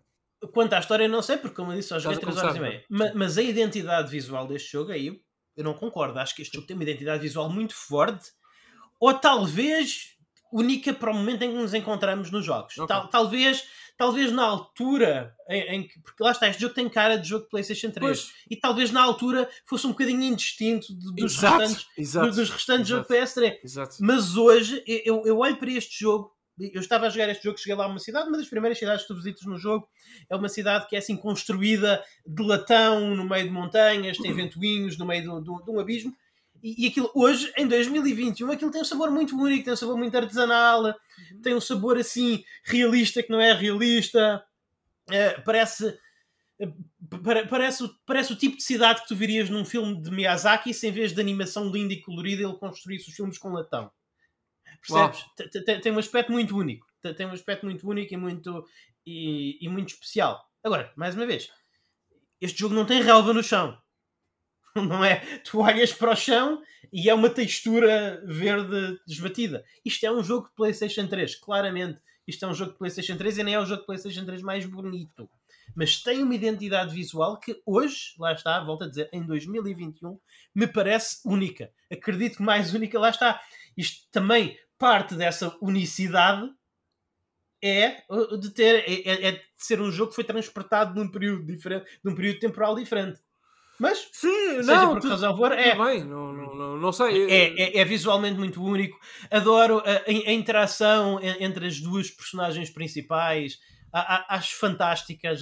Tinha saudades de um jogo assim. É, basicamente, a personagem principal, muito rápido no jogo, uh, descobre um, um artefato antigo, que é o que lhe confere, é o que torna essa personagem especial, porque ele tem acesso a um artefato antigo uh, que é basicamente, é, é basicamente um, um, livro, só que o livro tem, o livro tem, o livro tem consciência, o livro, é, o livro próprio é uma personagem e o, o diálogo está muito bem escrito, é muito acérbico, o voice acting também é muito bom.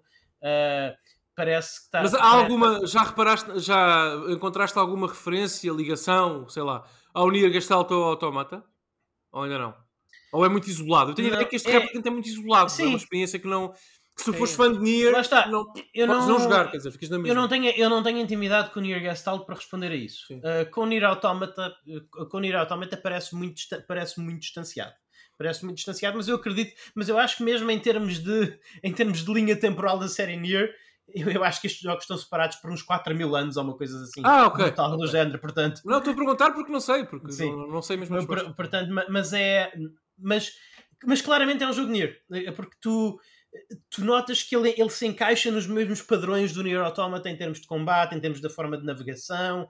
Até, acho que até agora os combates que eu tive nestas primeiras 3 horas são mais interessantes do que, do que muitos do Nier Automata. Ah, Dão, dá- dá um bocadinho mais ênfase àquele conceito de bullet hell em 3D, que não é só um jogo de luta melee, eh, aquela, aquela questão que existia também no Nier Automata do- dos, do- dos inimigos dispararem assim balas tipo bullet hell e tu próprio também teres um- uma unidade que dispara essas balas. Neste jogo parece que tem mais ênfase nisso. E eu acho isso interessante. Eu gostei muito das boss battles, joguei duas boss battles, gostei muito delas. Eh, mais, mais do que qualquer boss battle, eu acredito. Não, não do que qualquer, porque Nier Automata tem umas boss battles boas, mas certamente em termos de boss battles de princípio, de início, primeiras 5 horas de jogo, estas aqui são mais interessantes. Tá? Há mais coisas a fazer, eh, o- os inimigos são mais interessantes, há mais, aquele, há mais aquele gimmick que eu gosto. Como bom fã de jogos de Capcom e Konami, eu gosto daquele gimmick de encontrar o ponto fraco de inimigo, de descobrir onde é que tenho de focar os meus ataques, de, de- de ler os padrões dos inimigos. Este parece um jogo mais tradicional. Agora, eh, isto, isto não é um Devil May Cry, isto não é um Metal Gear Solid, um Metal Gear Rising, não é nada disso, ma- mas é um jogo com um bom sistema de combate, com combates de boss interessantes, visualmente apelativos, mas também mecanicamente interessantes. Estou, estou, estou a gostar muito. Estou, estou a gostar, estou a gostar mesmo muito. E, e tem daqueles desafiozinhos, lá está, tem aquelas side quests. Eu apanhei nas primeiras duas horas de jogo, eu apanhei uma side quest em que eu fiz load mais vezes para, mesmo por querer terminar essa side quest e por não ser linear, por não ser super fácil fazê-lo. Nas primeiras, não, na- nas primeiras 3 horas, nas primeiras três horas de jogo, este, este jogo tem uma side quest que te obriga uh, a atravessar uma área com uma quantidade razoável de inimigos e relativamente afunilada, sem levar um único hit e sem poderes fazer dodge.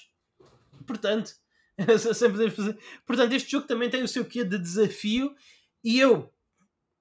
Porque é que eu não disse, ah, depois de perder as primeiras três vezes, ah, não quero saber disso, vou continuar, porque realmente eu tinha sempre aquela sensação que eu conseguia dominar a mecânica de jogo de forma a conseguir cumprir aquele objetivo. Não sei, eu, Portanto, eu, é- eu acho é que interessante. eu ouço-te falar de Nier há anos, eu sei o quanto amas o Nier Automata e acabas de dizer que a mecânica de combate deste é melhor, ou pelo menos gostas mais do que do Automata. Estou a gostar mais. Estás a gostar Estou a mais. gostar Portanto, mais. jogo do ano, Luís Magalhães encontrado. Uh, mas para mim, uh, eu acho que este jogo se justificaria a existência dele no mercado atual, talvez com Uhum. um remake, com um remaster. Parece um bocadinho anacrónica esta, esta proposta. Não sei se é. Não sei. Não, mas é. Lá está. É anacrónico, é. É, é um jogo anacrónico. Este jogo, este jogo não parece um jogo de 2021. Mas. Para mim isso é ok, porque eu sou aquela pessoa que joga ainda regularmente Não, não. jogos de Sega Saturn e PlayStation 2. Sim, está bem, mas, Portanto- mas, mas repara, eu reforço esta ideia. O Nier Replicant, quando saiu no Japão, juntamente com o Gestalt, foi Uhum. largamente, foi basicamente ignorado. Portanto, não é um Uhum. jogo que suscite grandes paixões. Por isso é que eu digo, se a fazerem alguma coisa com este jogo em 2021, que fosse um remake. Que fosse uma proposta um bocadinho mais ambiciosa, percebes? Sim. Ah, Mas eu acredito, lá está, Daniel, eu não joguei o original. Mas se os visuais, se o estilo artístico deste jogo eh, parece ser dessa altura, o sistema de combate não parece. Não, não, e estava à frente do Não seu parece. tempo, garantido, certamente. Não, mas, mas, mas aí, aí é que está. Eu acredito que eles tenham remasterizado mais o Ok. sistema de combate do que os visuais. Ok. Porque este sistema de combate parece um sistema de combate de um jogo não super complexo, tudo bem. Como o Automata mas não é? Mas Sim, mas parece um sistema de combate de um jogo de- dos últimos 3 anos. Sim. Enquanto que as visuais não parecem. Pronto, eu, para mim a série Nier é boa para cosplay, para fazer cosplay, para quem gosta de cosplay e, Tudo e bem. encontrar fatos agora para jogar, eu acho que jogar Nier não. Pedro, alguma, algum comentário? Uh, Eu pessoalmente eu, Eu joguei acho, que tu irias, eu acho que tu irias gostar deste parry, Daniel. Eu Ok. joguei Este jogo tem um bom parry. Ok. Eu Ok, joguei, o, eu joguei o original na PlayStation 3, gostei bastante. Ah, em alguns aspectos, até mais que o Automata, nom- nomeadamente no combate. Eu achei que o sistema de combate estava muito, ah, muito melhor realizado. E t- houve outra Mas este coisa- jogo na PlayStation 3 não saiu só no Japão? Tu jogaste este Sim, jogo no Japão. sim. Mas eu joguei a versão PS3 aí. Agora não foi esse que estás a jogar com o irmão Nier, foi com o pai Nier o que eu joguei. Ah, tá bem, então tu jogaste o Gestalt. E- Não Sim, Jogaste o Nier original, sim. o Sim, Gestalt. mas sim. cá só se chama de Nier. Não Cá só se chama Nier, cá só se chama Nier, certo? Sim, sim, sim. Ah, epá, Sim, mas é um jogo bastante diferente. É. Eu gostei, eu gostei da narrativa porque, epá, eu gostei muito mais da narrativa de pai e filha porque, eu vou ser honesto, é aí a narrativa de irmão, irmã, isso é, é mais, isso está aí mais Mas tu não sabes, Pedro, nem eu sei. Como é que tu sabes qual é que é a narrativa deste jogo? Oh, Carlos, Nem eu é- sei, só joguei 3 horas e meia. nós tivemos o pai Nier e a, e a filha Nier pela. Porque é assim, por uma questão cultural, porque é assim, é. O marketing lá no Japão, isso era mais para, para aqueles otakus creepy que têm aquelas taras de Big Brother, Little Sister que nós conhecemos. Não vou dizer que, claro, a história, não, tá- a narrativa não esteja bem feita nesse sentido e nesse dinheiro, mas é pá, eu, se me pedirem, olha, queres uma história de pai e filha ou uma história de irmão e irmã? Porque pai e filha, por favor, deem-me. Não sei, eu quero uma história boa, sabes? É, é isso, é que eu não percebo porque é que tu tens esse preconceito. Eu não estou Eu não sei se- tenho a história É como o marketing fez as coisas. Só A, a história pode ser má. Eu aceito que eu chego ao fim diga- e diga, Pedro, não, a história do Gestalt é muito melhor, mas eu não sei. Houve. E acho que tu também não sabes, é isso que eu estou a dizer. Houve. Não, nada disso. Eu gostava era que eles dessem a opção para termos também o pai Nier e a filha Nier. Acho que estamos no direito disso. Visto que. Eu espero que eles façam um remaster do Gestalt. É o que eu espero. Eu, Mas olha, verdade. eu desse gostava de um remake. Esse, esse, esse é o perfeito. É um, é um- Pessoal, esse jogo eu nem vos consigo dizer o quão perfeito ele é para um remake. Eu acho que tem tudo para Uhum. alavancar a série Nier aqui no Ocidente a sério. A sério. Para mover muitas unidades mesmo a sério. Porque, é como o Pedro diz, a, a, a mecânica, portanto, a história, a, a construção narrativa do Nier eh, original, do Gestalt, é a mais interessante dos três jogos para mim. Portanto, não, não... E até a identidade visual do jogo para mim é muito mais estimulante que a do Nier Automata, mas pronto. Já agora, deixa-me só dizer que o Nier Gestalt, o Nier original cá, o, eh, a indústria decidiu considerar o Yoko Taro, o criador da série, um gênio, por razões que eu não consigo entender, mas, mas, mas a indústria lá saberá melhor que eu. Eh, e o Yoko Taro convenceu-se de que de facto é um gênio. Tão genial é que nesse Nier, no, no original, no Gestalt, há, Pedro, tu sabes isto melhor que eu, certamente, há uma forma, há uma, nos New Game Plus, tu apagares o teu save ah, no decorrer de uma decisão de narrativa. Podes apagar o teu save definitivamente, ok? E eu acho que a genialidade do Yo- Yoko Taro não permite que ele entenda que há algumas decisões que podem ser provocadoras e podem ser interessantes, conceptualmente, mas isto não é, isto é um jogo, pessoal. Uh, tu não podes apagar saves num jogo. Uh, portanto, há, há algumas regras de ouro em game design que não se pode tocar, nem a genialidade do Yoko Taro deveria conseguir tocar, mas ele achou por bem apagar saves de 70 horas e 80. Pronto. É um gênio. É. Uh, uh, é isso que eu tenho a dizer. Parabéns ao Yoko Taro. Estás a falar dele? Estou a falar, Estás a estou a falar- falar dele? Não, não, e, e, e ele mérito tem, é? ele tem mérito. Sim. Ele tem mérito. Acho que é, é dizer que o Sim. Yoko Taro neste momento é a melhor coisa que a Square Enix tem lá. Hum, hum, Pois, não sei. não É sei, isso é sei, complicado. Isso é, com- isso é complicado. Isso é complicado. quando jogares no Final Fantasy XVI falamos. Exatamente, era isso que eu ia dizer. Não sei se- eu se isso é justo aquele. Final Fantasy XVI. Eu acho que aquele Final Fantasy XVI vai ser o meu jogo. Eu- estou a prever que ele vai ser o meu jogo do ano, do ano em que ele sair. Eu não sei a qual que esse será. Não, e até a Square tem jogos muito superiores ao Nier em, em ambição até, Tem, tem, eh, a caminho. Mas enfim. Tem, mas Nier é muito bom, pá, sabes? Eu, eu, eu sinto aquilo. Eu, eu a jogar lá está às 3 horas e meia que joguei deste jogo e eu, eu senti que estava a ter uma experiência que já não tinha há muito tempo e que fazia falta. Já agora, Pedro, tu estás a insinuar. Pedro, tu estás a insinuar que o Nier, eh, eh, neste caso o Replicant, é melhor que o Balan Wonderworld? Não, eu estou a Tens noção do insinuar. que estás a dizer? Eu estou a insinuar que o Yoko Taro, o Yoko Taro, o criador, não Sim. estou a falar do jogo, Ah. é a melhor coisa que Sim. está a trabalhar na Square Enix. Ele e o Jinaka. Eu acho que o Yoko Taro e o. Jinaka podem fazer um almoço. Eu quero gravar um almoço entre eles. o Sim, Yuji sim, Naka sim. para mim não conta porque o Yuji Naka é uma, digamos, personagem cega. É um intruso. Exato. Sim. É um guest Enfim. character. Enfim. Ah, Pedro, talvez passássemos para as notícias. Eu, se calhar, em virtude do tempo que demora, acho que nós devíamos. Tu, tens, tu, tu escolheste três notícias, eu agradeço-te muito, mas eu, eu gostava que, que falássemos apenas da notícia principal. Claro, que claro. eu, que eu acho que é, o, que é o que vamos ter. Que, é o que eu acho que ainda nos vai dar aí uns 15 minutos de paleio. Talvez esteja enganado, mas. Exatamente. Então, vindo dos forninhos do gbatempo.net, que O site fetiche do Pedro. foram buscar estas notícias mesmo ao blog da PlayStation, portanto, isto é mesmo oficializado da Sim. Sony. Uh, ei pessoal, parece que fizemos todos um bom trabalho em fazer barulho relativamente àquela grande polémica da PlayStation Store, da, da Vita e da PlayStation 3, porque a Sony declarou que eles não vão dar cabo do acesso a estas storefronts na PlayStation Uhum. 3 e Vita, e Vita porque, uh, pronto, viram que os fãs estavam a fazer barulho, não estavam particularmente agradados com a decisão, sendo que de momento uh, as lojas não vão abaixo no dia 2 de julho, como era previsto. Eu acho que todos os comentadores que criticaram agressivamente esta decisão da Sony e de forma benigna, não, nunca com negativismo e nunca, mas de forma benigna criticaram esta decisão, como nós, deveríamos receber um salário vitalício da Sony, uh, Sim. só porque de facto é o que o Pedro diz. Eu acho que foi preciso fazer muito barulho. Nós fizemos barulho aqui, dentro da, da nossa Sim. relativa pequenez, mas fizemos barulho. É epá, porque, porque, porque sim, isto é absolutamente. Esta decisão tinha que ser tomada. Uh, eu não sei o que é que vocês acham. Isto, eu não tenho muito a acrescentar, porque é só para parabenizar a equipa da Sony que ouviu, de facto. Isto Sim. não é só uma jogada de marketing, é também uma capacidade reativa da equipa de San Mateo. Dar os parabéns também ao Jim Ryan, porque tanto Uhum. critico algumas decisões dele sim, como sim. aplaudo outras. Uh, e eu acho que o Luís também já falou disto uh, aqui há uns episódios atrás. Epá, eu acho que a Sony tem que urgentemente transformar, transformar a sua store, o seu serviço online, enfim, numa espécie de Apple Store. Numa Uhum. espécie de App Store, aliás, da Apple, em que, independentemente do dispositivo a partir do qual acedas ao conteúdo, os servidores e o back-office é o mesmo. Por- Porque o que acontece é que o da Vita e o da PS3 existem num mundo isolado, diferente, um servidor, Exato. uma construção, diferente daqueles, da PS, daqueles que são da PS4 e PS5. Ah, E, e quem sabe da PS6, talvez a PS6 quando sair já tenha esta estrutura. E isso já agora, Daniel, é um grande argumento para que os produtos disponíveis para PlayStation 3 e Vita, a Sony arranja alguma forma de os tornar retrocompatíveis, que é para os poder integrar Sim, na loja exato. Ah, não, ó Pedro, Exato. e aqui é matar dois coelhos, isto é uma expressão horrível, mas matar dois Sim. coelhos com uma cajadada, como costumo dizer. O que a Sony poderia fazer após este anúncio, não sei se concordas, Pedro, era declarar, meus amigos, nós nos próximos seis meses vamos expandir ah, a nossa a capacidade da PlayStation Store e, e vamos expandir para incluir todo o conteúdo que está na PSN da PS3 e da Vita. A PSP já não conta Uhum. realmente. Da PS3 e da Vita. Tecnicamente, o da Sim, mas- PSP pode usar na Vita. Mas pronto, mas, mas, mas, mas pelo menos o back-end do conteúdo. Vamos, o da o da Vita e da PSP, a PSP, eu não consigo ligar a minha PSP à minha rede wireless caseira, não dá, não tenho internet na PSP porque ela não suporta as normas de Protocolos.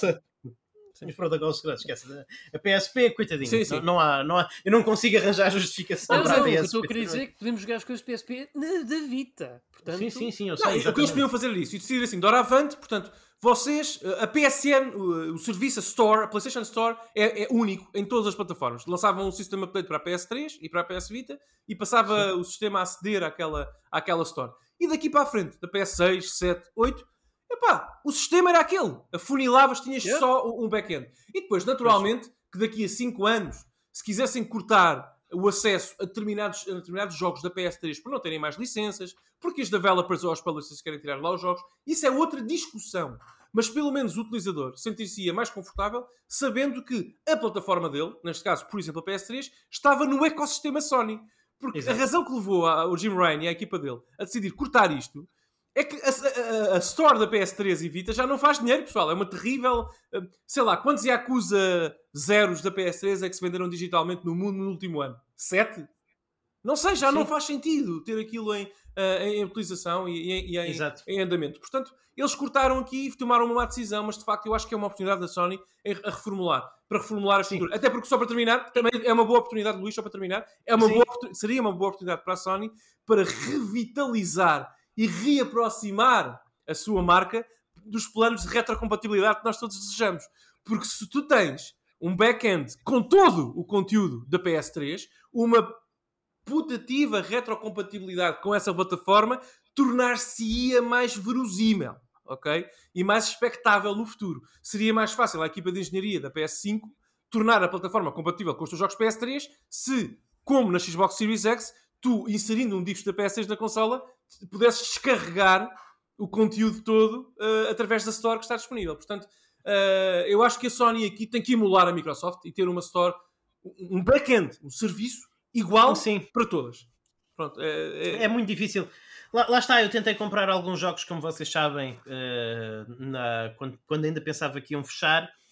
E para começar é muito difícil encontrar estes jogos. Tu tens que saber exatamente o que é que estás à procura, porque, por exemplo, tu não, tu não consegues, tu neste momento não tens uma secção da loja em que podes ver todos os jogos de PlayStation 1, PlayStation 2. Não, não tens. No Japão tens. Não, não tens. Nas PSN japonesas tens. na- na- aqui, a- aqui não tens. Mas Não. em relação a esta, a esta coisa, eh, há aqui umas coisas muito interessantes. E, e acho que isto foi um bom momento para a Sony, mas especialmente para o Jim Ryan. Porque eh, o Jim Ryan tem sido.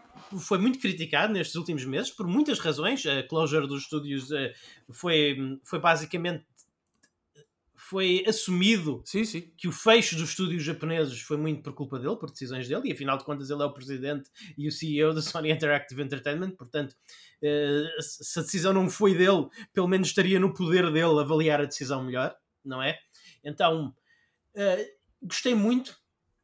Para começar, este comunicado veio diretamente dele. Este, este comunicado não foi assinado pelo blog PlayStation, Sim, sim. não foi assinado por ninguém, foi assinado pelo Jim Ryan. O que, eu, que é importante, as palavras, as palavras importam. Sim, sim. Na, na segunda linha, ele diz: Nós tomámos a decisão errada. Isto hum, é qualquer coisa. O, o- isto, eu, não, eu não imaginava o Jim Ryan, nem a nova Sony, mas especialmente o Jim Ryan, como o tipo de pessoa que fosse capaz de dizer que, tomou, que tomaram a decisão errada. Não importa, isso importa, sim. Yeah, Isso importa, não é? É, é, é- é interessante, é uma aproximação diferente do, do, que- do que se tem visto e dá-me alguma esperança em relação a nós nos últimos, os nossos, inclusive os nossos amigos no, no Discord, dizem que nós temos sido um bocadinho negativos demais em relação à marca Sony, etc. Ah, e assim, eu, eu sou negativo porque vi coisas que não gostei, mas aqui também tenho de dar a mão à palmatória. Eu gostei muito desta, gostei muito da- das, das palavras, gostei do facto Uhum. de ter explicado o, o porquê de terem tomado a decisão e agora de terem, de terem revertido. E depois fiquei muito contente do o Jim Ryan escreveu o seguinte. Isto não é, não é de tradução porque o Jim Ryan escreve em inglês. Uh, que é, estou, portanto, estou satisfeito, estou satisfeito que podemos manter eh, viva eh, este pedaço da nossa história. E o que é que tu achas sobre isso? Sobre essa declaração? Porque isso é um bocadinho estranho, não é? É, é uma, é uma declaração É um que está aqui, bocadinho eh, destaca-se, desta- Destaca-se. destaca- destaca-se É. na carta. Destaca-se na carta. E, sobretudo, eu, eu gosto muito de ver a pessoa que está à frente da Sony falar de história, que é uma coisa que nós, que é uma coisa que, por exemplo, Especificamente o Jim Ryan. Porque é- Sim, Yeah, especificamente yeah. o Jim Ryan. porque, porque lá está, aqui estamos a ver um, um, um bocadinho mais de encontro com aquele vídeo do Sean Layden que, que tu partilhaste, Daniel, e que muita gente partilhou há umas semanas. O, o Sean Layden a dizer. Lá está, que o, que o Vib Ribbon não, não foi um. Não, não vendeu um milhão de unidades, mas era importante porque fazia parte da história PlayStation. E, e eu gosto de ver o, o Jim Ryan. Acho que o Jim Ryan também viu esses vídeos e esses tweets. E, e acho que ele, e acho que ele se apercebeu que estava a cometer um erro, a distanciar-se um bocadinho disto que importa para a PlayStation, que é a história da, a história da marca e a história da PlayStation. Mas um erro estratégico. Ou seja, é um Sim. erro de, de comunicação. Não é um erro de a- a- abordagem de, de- de negócio, vamos dizer assim. Porque eu, não Sim. acho que é. E Pedro, pegando nas tuas palavras de há pouco e no que anunciar, eu não acho Mas que é por causa disto que o Jim Ryan vai anunciar reta compatibilidade com a PS2 e PS3 amanhã. Sinceramente, Não, não, Daniel, parece que isso mas- vai acontecer. Parece que mas- continua sem interesse nesse sentido. Mas isto, ma- mas lá está, mas tu fazes essa distinção e fazes bem, mas é uma distinção a curto e médio prazo. Mas a longo prazo os erros de comunicação são erros de negócio.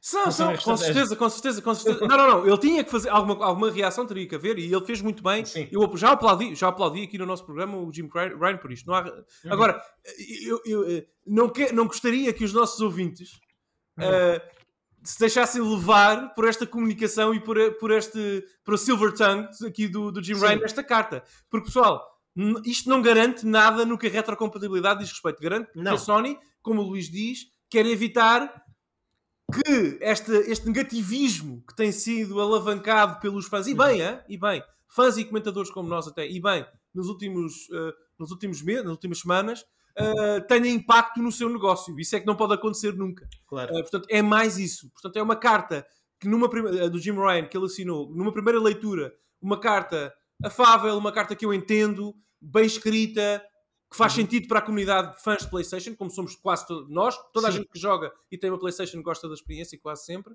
ou tem memórias com PlayStation, portanto é fã, uh, como nós, uh, de resto. Uh, mas não é uma carta que deixa de vinhar grandes novidades no que é a retrocompatibilidade. E lá está, não só a retrocompatibilidade, com o respeito e a responsabilidade, é essa a palavra que eu quero, a responsabilidade que o Jim Ryan e a Sony têm com a sua própria história.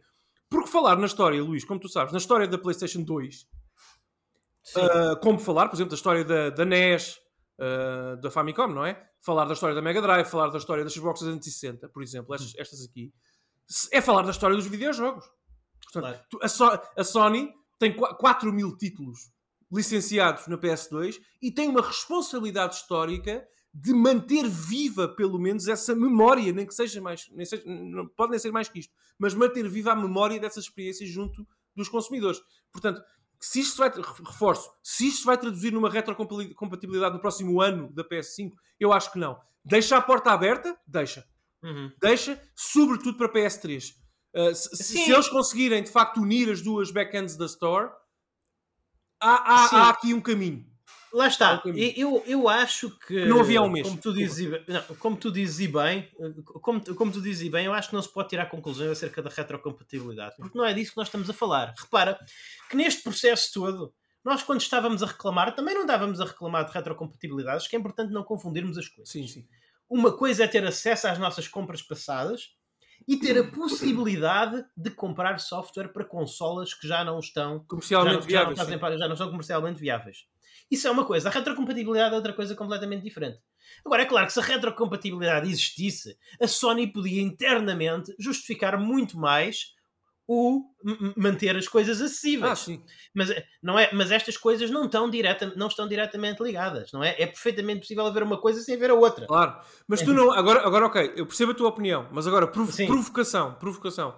Tu não há, e aqui, eu, eu, na minha questão, deixo também a minha opinião.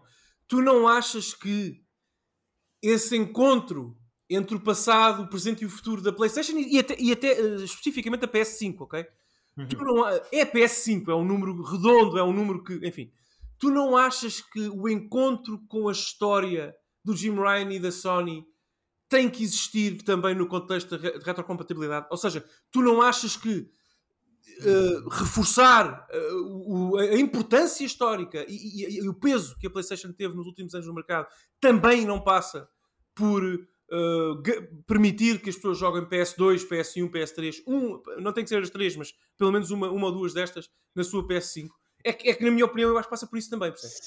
Eu acho que as coisas estão intimamente ligadas. Na notícia não estão relacionadas, como tu dizes muito bem. Isto não é uma notícia sobre retrocompatibilidade, mas eu acho que o Jim Ryan e a equipa dele em San Mateo, para darem aquele passo em frente, aquele passo que. Porque repara, se o Jim Ryan anunciasse, pessoal, a partir de agora todos os vossos discos PS2 são lidos pela PS5 nativamente. Enjoy. Sim. Isto não é só um sinal, uma, uma, uma posição de força para a indústria, não é só isso. É, é declarar a PS2, seria declarar a PS2 como algo que importa. Percebes? É, é, uma mistura das duas mas, coisas. Mas, lá está. Uh, do ponto de vista de negócio, isso não faz sentido porque eles já não vendem, já não ganham dinheiro por, por, por Mas venderiam máquinas. Eu acredito profundamente que se a PS5 fosse Sim. compatível com a 1, 2 e 3, venderiam, sei lá, mais 30% de PS5 garantidamente venderiam um número louco e te potenciariam um negócio porque tu tendo a PS, isto está, histórico, isto está estudado, Luís, tu tendo a PS5, comprando a consola, depois compras também experiências nativas, que vais à Store e tudo mais, percebes? Bem, então, mas, mas, está, mas, o investimento que é necessário para realizar isso sim. poderá não compensar. Ah, não Agora, por exemplo, deixa-me pensar no, te, no termo especificamente da PS3, que é o que sim, nós sim, estamos a discutir. Sim, por exemplo, havia aquele jogo uh, pós-apocalíptico da, da Ubisoft para a PlayStation 3, de parkour. Vocês lembram-se o nome disso? Ah, Alive. Sim, mais é ou menos ao mesmo tempo que o Child of, com o Child of Eden. Acho que é Alive. Está disponível no PC. O Alive. Pronto, o Alive. Uh, esse jogo não é um jogo muito bom e não envelheceu muito bem. Uhum. Ok? Nem, nem, nem, muito bom, nem muito bem.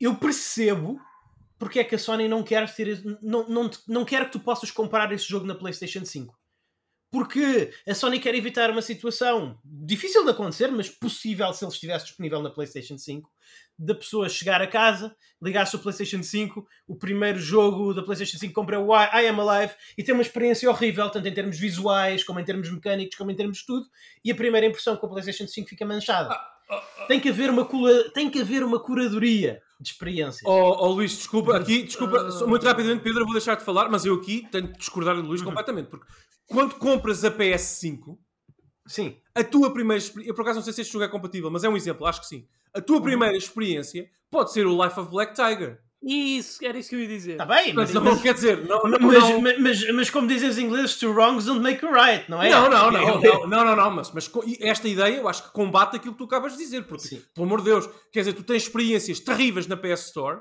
tens maus jogos na PSN da Sim. PS4, que podem ser a tua primeira interação também com a PS5. Isso, houve, eu acho que a Sony também sabe que os utilizadores são mais, Eu acho que a Sony, são eu mais acho que a chagados Sony hoje em dia do, do que sempre, quer dizer, as pessoas sabem o que estão Eu- comprar. Eu acho que a Sony tem que ter uma melhor curadoria. Sim. Life of Black não devia estar lá. Sim, sim. E eu acho que essa, eu acho que essa curadoria também importa para os, para, para, os fóruns de retrocompatibilidade. Epá, Porque, Daniel, se de repente Sim, a Sony disser todos, todos, os jogos, todos os jogos disponíveis na, na, na loja virtual da PlayStation 3 estão agora disponíveis para comprar na PlayStation 5, quanto mais Lives of Black Tiger não tens. Mas isso não importa, mas Luís, isso contraria o teu próprio discurso de há uns episódios atrás, quando tu dizias, e bem, eu concordo, toda, acho que toda a gente que nos ouviu concordou Uhum. contigo, quando tu dizias, e bem, que o problema da, da- do fecho da, da loja da PS3 não tem a Uhum. ver com a qualidade dos jogos, tem a ver com a falta de acesso às experiências que tu compraste e decidiste ter. Isto não tem nada a ver com qualidade. Sim. Oh, só- oh, Luís, desculpa lá, um fã da SEGA pode comprar uma Sim. PS5 amanhã e decidir, bem, eu saltei a geração, eh, saltei a geração PS4, vou comprar a PS5, finalmente vou jogar Shenmue 3, a sequela que eu sempre esperei. Exatamente. E joga, e é um jogo absolutamente ofensivo, não é? No que a qualidade diz respeito. E é a primeira Sim, vez que isto não, Daniel. não, não cabe na, na, na- neste... Daniel, mas, mas tu estás a falar para mim, Luís Magalhães, mas nós, nós estamos a Eu discutir estou um respondendo a bocadinho- ti, sim. Nós estamos um bocadinho, nós estamos a, mas nós estamos a. Mas eu estou aqui a tentar discutir o porquê das decisões da Sony, não necessariamente aquilo que eu gostaria. Eu gostaria de ter acesso a jogos da Neo Geo Pocket Color ou da Wonderson Color na minha PlayStation Sim, sim. 5. Não é? Isso é o que eu gostaria. Mas eu consigo perceber, especialmente, lá está, nós já falámos mais uma vez, qual é que é a direção que a Sony está a tomar. A direção é que a PlayStation é, a PlayStation é o sítio para experiências topo, experiências quase hollywoodescas. Isto cursa com querer apertar da curadoria. Eu tenho a certeza que muitas pessoas que não são como tu, nem são como eu, mas que trabalham na Sony, dizem: nós, nós olhamos para estes jogos PlayStation 3, têm um aspecto horrível. Nós não queremos que as pessoas possam comprar estes jogos na nossa consola brilhante, super Luís, poderosa. Desculpa, mil desculpas por, por insistir, mas ninguém fez esse exercício no que diz respeito à retrocompatibilidade com a PS4. A Sony não fez esse exercício, desculpa insistir. Sim, n- não fez, mas, Eh, Porque, mas provável. Porquê é que não fez com a 4 e faz com a 3? Porque tu podes jogar Devil May Cry 2 com aquelas texturas de cocó na PS5. Sim. Não, não, não, percebes? Eu não, eu não entendo o teu ponto de não percebo qual é a diferença entre a 3 e a 4 nesse sentido, juro. É uma, é uma diferença de, é uma- é uma diferença de sentido. É, é uma diferença de sentido. A Sony, a Sony viu que precisava ter retrocompatibilidade para ser competitiva da PlayStation Sim, 4. sim, sim. Não quer dizer que eles tenham gostado de incluir. Ah, mas isso está bem, mas isso, isso é outra coisa. Bem, Isso aí não vou medir o gostarem ou não, isso eu não consigo medir isso. Isso não, tudo bem, mas isso é o que eu tudo estou a bem. dizer. Eu Isso tenho a bem. certeza, eu tenho a certeza absoluta que há muita gente na Sony que não gosta do facto de poder jogar Life of Black Tiger na PlayStation Ah, 5. sim, eu também, eu também. Mas isso não invalida Não é? que tenha sido uma boa decisão. E, e- atenção, tu tens jogos em life, por exemplo, jogos como o Days Gone. Ah, o Days. Gone é um exemplo claro de como o life cycle, as vendas, as vendas lifetime, aliás, importam. A, a- a Sony vai vender muitos Days Gone na PS5, porque a Sony está lá nativamente, porque há o word of mouth, porque as pessoas vão Uhum. falando do jogo e tem uma PS5 e compram-no para jogar com o patch. Percebes? Sim. Portanto, lá está. É, é um, é um- é- como dizia o Jaime Pacheco, é uma faca de dois legumes. Ok? É, é- é de facto. Nós é- gostamos muito de usar essas não, mas é mesmo, é, é- é complicado. Eu não estou a dizer que, que o tema é simples. Eu só estou a dizer Sim. que aí, aí não discordo, aí não concordo mesmo contigo, Luís, desculpa. Aí, nesse caso específico, de facto, para a Sony ter essa decisão, tomar, uma vez tomada a decisão relativamente à PS4, voltar Sim. a tomá-la para a PS3 é um saltinho, Luís. E não, e não podem haver, na- no- nos decision, maker, decision makers da Sony, não podem haver questões ou considerações qualitativas, porque se entramos nisso, acabou a retrocompatibilidade para a história dos videogames. Quer dizer, pelo amor de Deus, não é? Quer dizer, Mas mais, mais uma vez, esse não, é o meu, esse não é o meu eu argumento. percebo que não é o teu, é o meu. Não, O meu. não, Eu não. é que estou a dizer agora que sugiro Sim. que a Sony não pense nisso, porque se o Uhum. fizer. Tu, se o fi- olha, Luís, se o fizer, Sim. tu não vais poder jogar Nier Replicant na PS7. Dou-te essa garantia. Provavelmente não. Dou-te essa não. garantia. Pá, é mau. Eu acho, É mau. Eu, eu acho que a atitude que eles tomaram com a PlayStation 2, na- eu- vejo-os mais a fazer. Não é que eu prefira isso, Mas eu imagino mais que eles fa... Tu neste momento podes jogar Forbidden Siren da PlayStation 2 na tua PlayStation 5. Sim. Podes jogá-lo porquê? Porque ele foi relançado Exato. como um jogo PlayStation 4. Ah, e há curadoria, sim, sim. Eu imagino mais que seja essa, esse o, o futuro da. Mas isso é mau para nós. Não é retro. É Mas lá nós. está. Eu não estou a dizer que é bom. Sim, sim, eu sei que não, eu sei que não estás. Eu sei que não estás. Eu estou a dizer que é assim que vai. Sim, Eu estou a dizer que isso é quando a Sony diz vamos preservar. Se a, se a Sony disser queremos preservar a história da PlayStation, preservação da história não é o mesmo retrocompatibilidade. Retrocompatibilidade é a melhor forma de preservar a história e é, e é a que nós preferimos. Mas não é a que a Sony prefere. A Sony quer fazer uma curadoria da história da PlayStation e é isso que eu estou a argumentar. Eu sei, não, não, estás bem. E eu, eu argumento Hum. que isso não é, não deve ser o caminho da Sony em frente. Uhum. Porque essa curadoria devo fazê-la eu. Dou-te um exemplo. Um dos meus jogos favoritos dos últimos Uhum. Sim. anos de PS3, que joguei nos últimos anos eh, na PS3, é o, o Pedro conhece o EX Trooper, que é um jogo da Capcom eh, que, tem, que só saiu no Japão, Yeah. que tem Sim. muitos lives de Jet Set Radio e coisas, e é, é- é muito, muito bom. Uh, só saiu no Japão. Eu tenho em caixa aqui e eu adoro esse jogo. Eu garanto-te que até a exclusividade regional desse jogo le- levará sempre a que a Sony não o inclua nos planos de curadoria, caso opte pelo caminho que o Luís está, está aqui a refletir e a explicar. Mas, bolas, eu quero fazer a minha curadoria como fã e como pessoa que gastou muito dinheiro na minha coleção PS3. Eu é que escolho se joga esse jogo ou não. Portanto, tem que se abrir os portões. Não tens hipótese aqui. A Sony, ou, eh, eu, eu- é uma aposta minha, é, uma- é um comentário meu, fica comigo, mas eu aposto que a Sony, relativamente à PS3, ou abre os portões, ou diz, meus amigos, ponham o vosso disco na consola e joguem, ou, ou não. Ou, ou- de facto a coisa não vai a lado nenhum e não temos nada. Ah, e depois pode, lá está, a curadoria pode acontecer ao nível digital. Tu podes, de facto, a Sony pode dizer: Ei, nós fundimos a- a- a- o back-end da PSN da PS3 com a da PS5 e PS4. Portanto, Uhum. tem uma PS5 podem aceder à store da PS3 nativa, só que apenas podem comprar alguns títulos, porque nós apenas conseguimos, como a Microsoft faz, nós apenas conseguimos licença para vender alguns títulos específicos ah, na PS5. Pronto, Sim. isso é outra coisa, isso aí tudo bem. Isto é PS3, PS1 e PS2, meus amigos. ah, eu acho que o Pedro, se não tiver nada que fazer hoje, escreve PS1, já agora. só para terminar, eu acho que o Pedro era capaz de escrever um emulador na hora de almoço para a PS5 que corra a nível nativo jogos, PS1 e PS2 na PS5. Meus amigos, PS1. Sim. aqui- aí não. Aí não, aí não, aí não. Aí, Claro. pelo menos alguém do GBA a tempo consegue, Pedro, garantidamente. Sim, Epá, sim, aí sim. não vale a pena. Aí não vale a pena. Aí abram os portões, por favor, abram Sim, a caixa de Pandora. Porque, porque- porque- aí não é um Isto não sou eu como analista, como comentador, eh, Lu- Luís. Sou eu como fã. Como colecionador também de jogos PS2 e, e um não tenho muito, mas PS2 sobretudo. Pá, Abram as portas. Eh, Aliás, não há todas, todas as consolas, todas as consolas da Sony até a PS4 que largou essa prática têm um emulador nativo de PS1. sim. Sim. Portanto, não, não, Mas- não, não, não vale a pena. Aí, aí é, é mesmo não querer. Há- há- eh, E o Phil Brimman importa, porque eu gostaria muito que o meu filho, quando o ciclo de comercial da PS5 fechar, se calhar o, o meu filho vai ter eh, 10 anos, 11 anos. E eu gostaria muito, que, com, vá, se calhar mais, 11, 12, 11, 12. Eu gostaria muito que ele com 11, 12 pudesse pegar numa cópia de Vi- Vib Ribbon que encontro numa, numa CX, numa loja qualquer no eBay, e pudesse experimentá-lo na sua PS5 por HDMI. Gostava, eu acho que isto tem um valor intrínseco à experiência e, a- e ao mundo PlayStation que até o próprio Jim Ryan está a subestimar. É a minha opinião. Mas desculpa, já estou a falar há muito tempo. Não sei, eu, eu acho que comercialmente, se eu só visse cifrões à frente e estivesse à frente da Sony, e- eu acho que não faz assim tanto sentido como tu estás a dizer, Daniel. Mas, Mas, um emulador de PS1 é- é- nativo, Luís, isto, isto faz-se num fim de semana. Isto é uma falar que coisa. a Sony tem a Não sei. Claramente todas as não. Ah, exato, Pedro, exato, exato. avaliar pela PlayStation Classic claramente não é assim tão fácil, pelo menos para a Sony. Nem que fosse o a nível da PS5 é tão. Da PS5, da PS Classic, um emulador. E é o que o Pedro diz, eles têm a documentação e experiência das plataformas anteriores. É tão. É, é, é execuível. Isto não são, não são milhões de investimento, Luís. Isto é uma coisa que se faz. pá. Isto é uma coisinha que se Claro. faz. pá. Ah, mas pronto, Luís, desculpa. Não, Sim, sim, desculpa sim. o rant. epá, é um rant que não é como, Não, comentador, não, é como fã também. Pronto. Eu percebo, eu percebo, eu percebo, eu só acho que não, não comercialmente. Lá está, se eu estivesse à frente da Sony, eu, eu, eu faria, eu, eu faria isso. Mas eu não sei se o argumento. Eu, eu não sei se o argumento económico é assim tão persuasivo quanto isso. A PlayStation deu-te barato. A PlayStation 1, a PS1 deu-te barato. Não, é que a Acho PS3 Slim. A razão. A PS3 Slim não tem um Emotion Engine lá dentro. A PS3 Slim emula os jogos de PS1 na perfeição. será tão difícil reescrever esse simulador para a PS5? Sim, não, eu, peço, não, eu pergunto isso. São 100 milhões de E- dólares. Emotion Engine. Emotion Engine é da PlayStation 2 e a PS3 Não, não, mas o Emotion Engine, sim, sim, mas a PS2 usa o Emotion Engine para emular Ok. a PS1 e não, a PS3 Entendi. Slim nem precisa disso. E, e- a minha questão é: o emulador de PS1 perfeito que está na PS3 Slim custará à Sony milhões de dólares para, para, para portar para a PS5? Ou custará uma bifana e um small?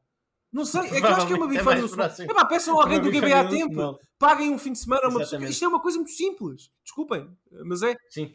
Uh, Continuo a dizer que acho que tem a ver com, com, com a curadoria. Pronto. Agora, será que. E será que isto disse à Sony? A minha esperança é que esta mensagem tenha transmitido à Sony. É, é que a mensagem que tenha sido transmitida à Sony nestas últimas semanas é. Espera aí, eh, as pessoas, claramente, as pessoas importam-se mais com estes, com estes jogos antigos, com a história da nossa marca, do que nós estávamos a pensar. Vamos tentar lucrar com e isso. como é que a Sony chegou a esse ponto, não é? Pensar. Agora, agora, agora eu, não, eu não sei se o lucrar com isso passa por ter um emulador distribuído para todas as PlayStation 5 ou passa, lá está, por eh, vamos reativar, a, vamos fazer como a Nintendo, por exemplo. Olha, vocês gostam, fantástico. A partir de agora, o PlayStation Plus, à semelhança da Nintendo, tem aqui uma seleção curada, de, uma, uma seleção de curadoria dos, dos 30 melhores jogos, da- dos nossos 30 jogos favoritos da, Play- da, da PlayStation 1. Eu acho que passa mais por aí. É, é esta, é, é esta a minha opção de sonho? Claro que não, mas eu acho que passa mais por aí. Mas é diferente, ó Luís, por exemplo, qual é, qual é a maior hipótese que tu tens de ter um remake do Tenchu? É pôr as pessoas a falarem sobre o Tenchu e jogarem o original e lembrarem-se do quão bom o jogo era.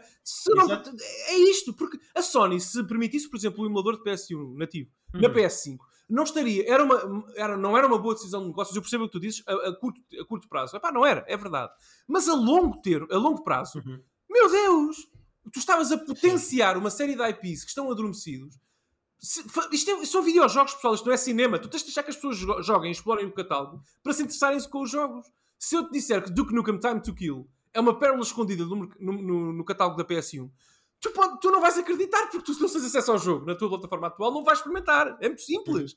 Mas se experimentares e se houver word of mouth, se o Twitter começar com hashtags e começa a circular, se calhar daqui a 5 anos tens um remake. É assim mas as como é que isso surge?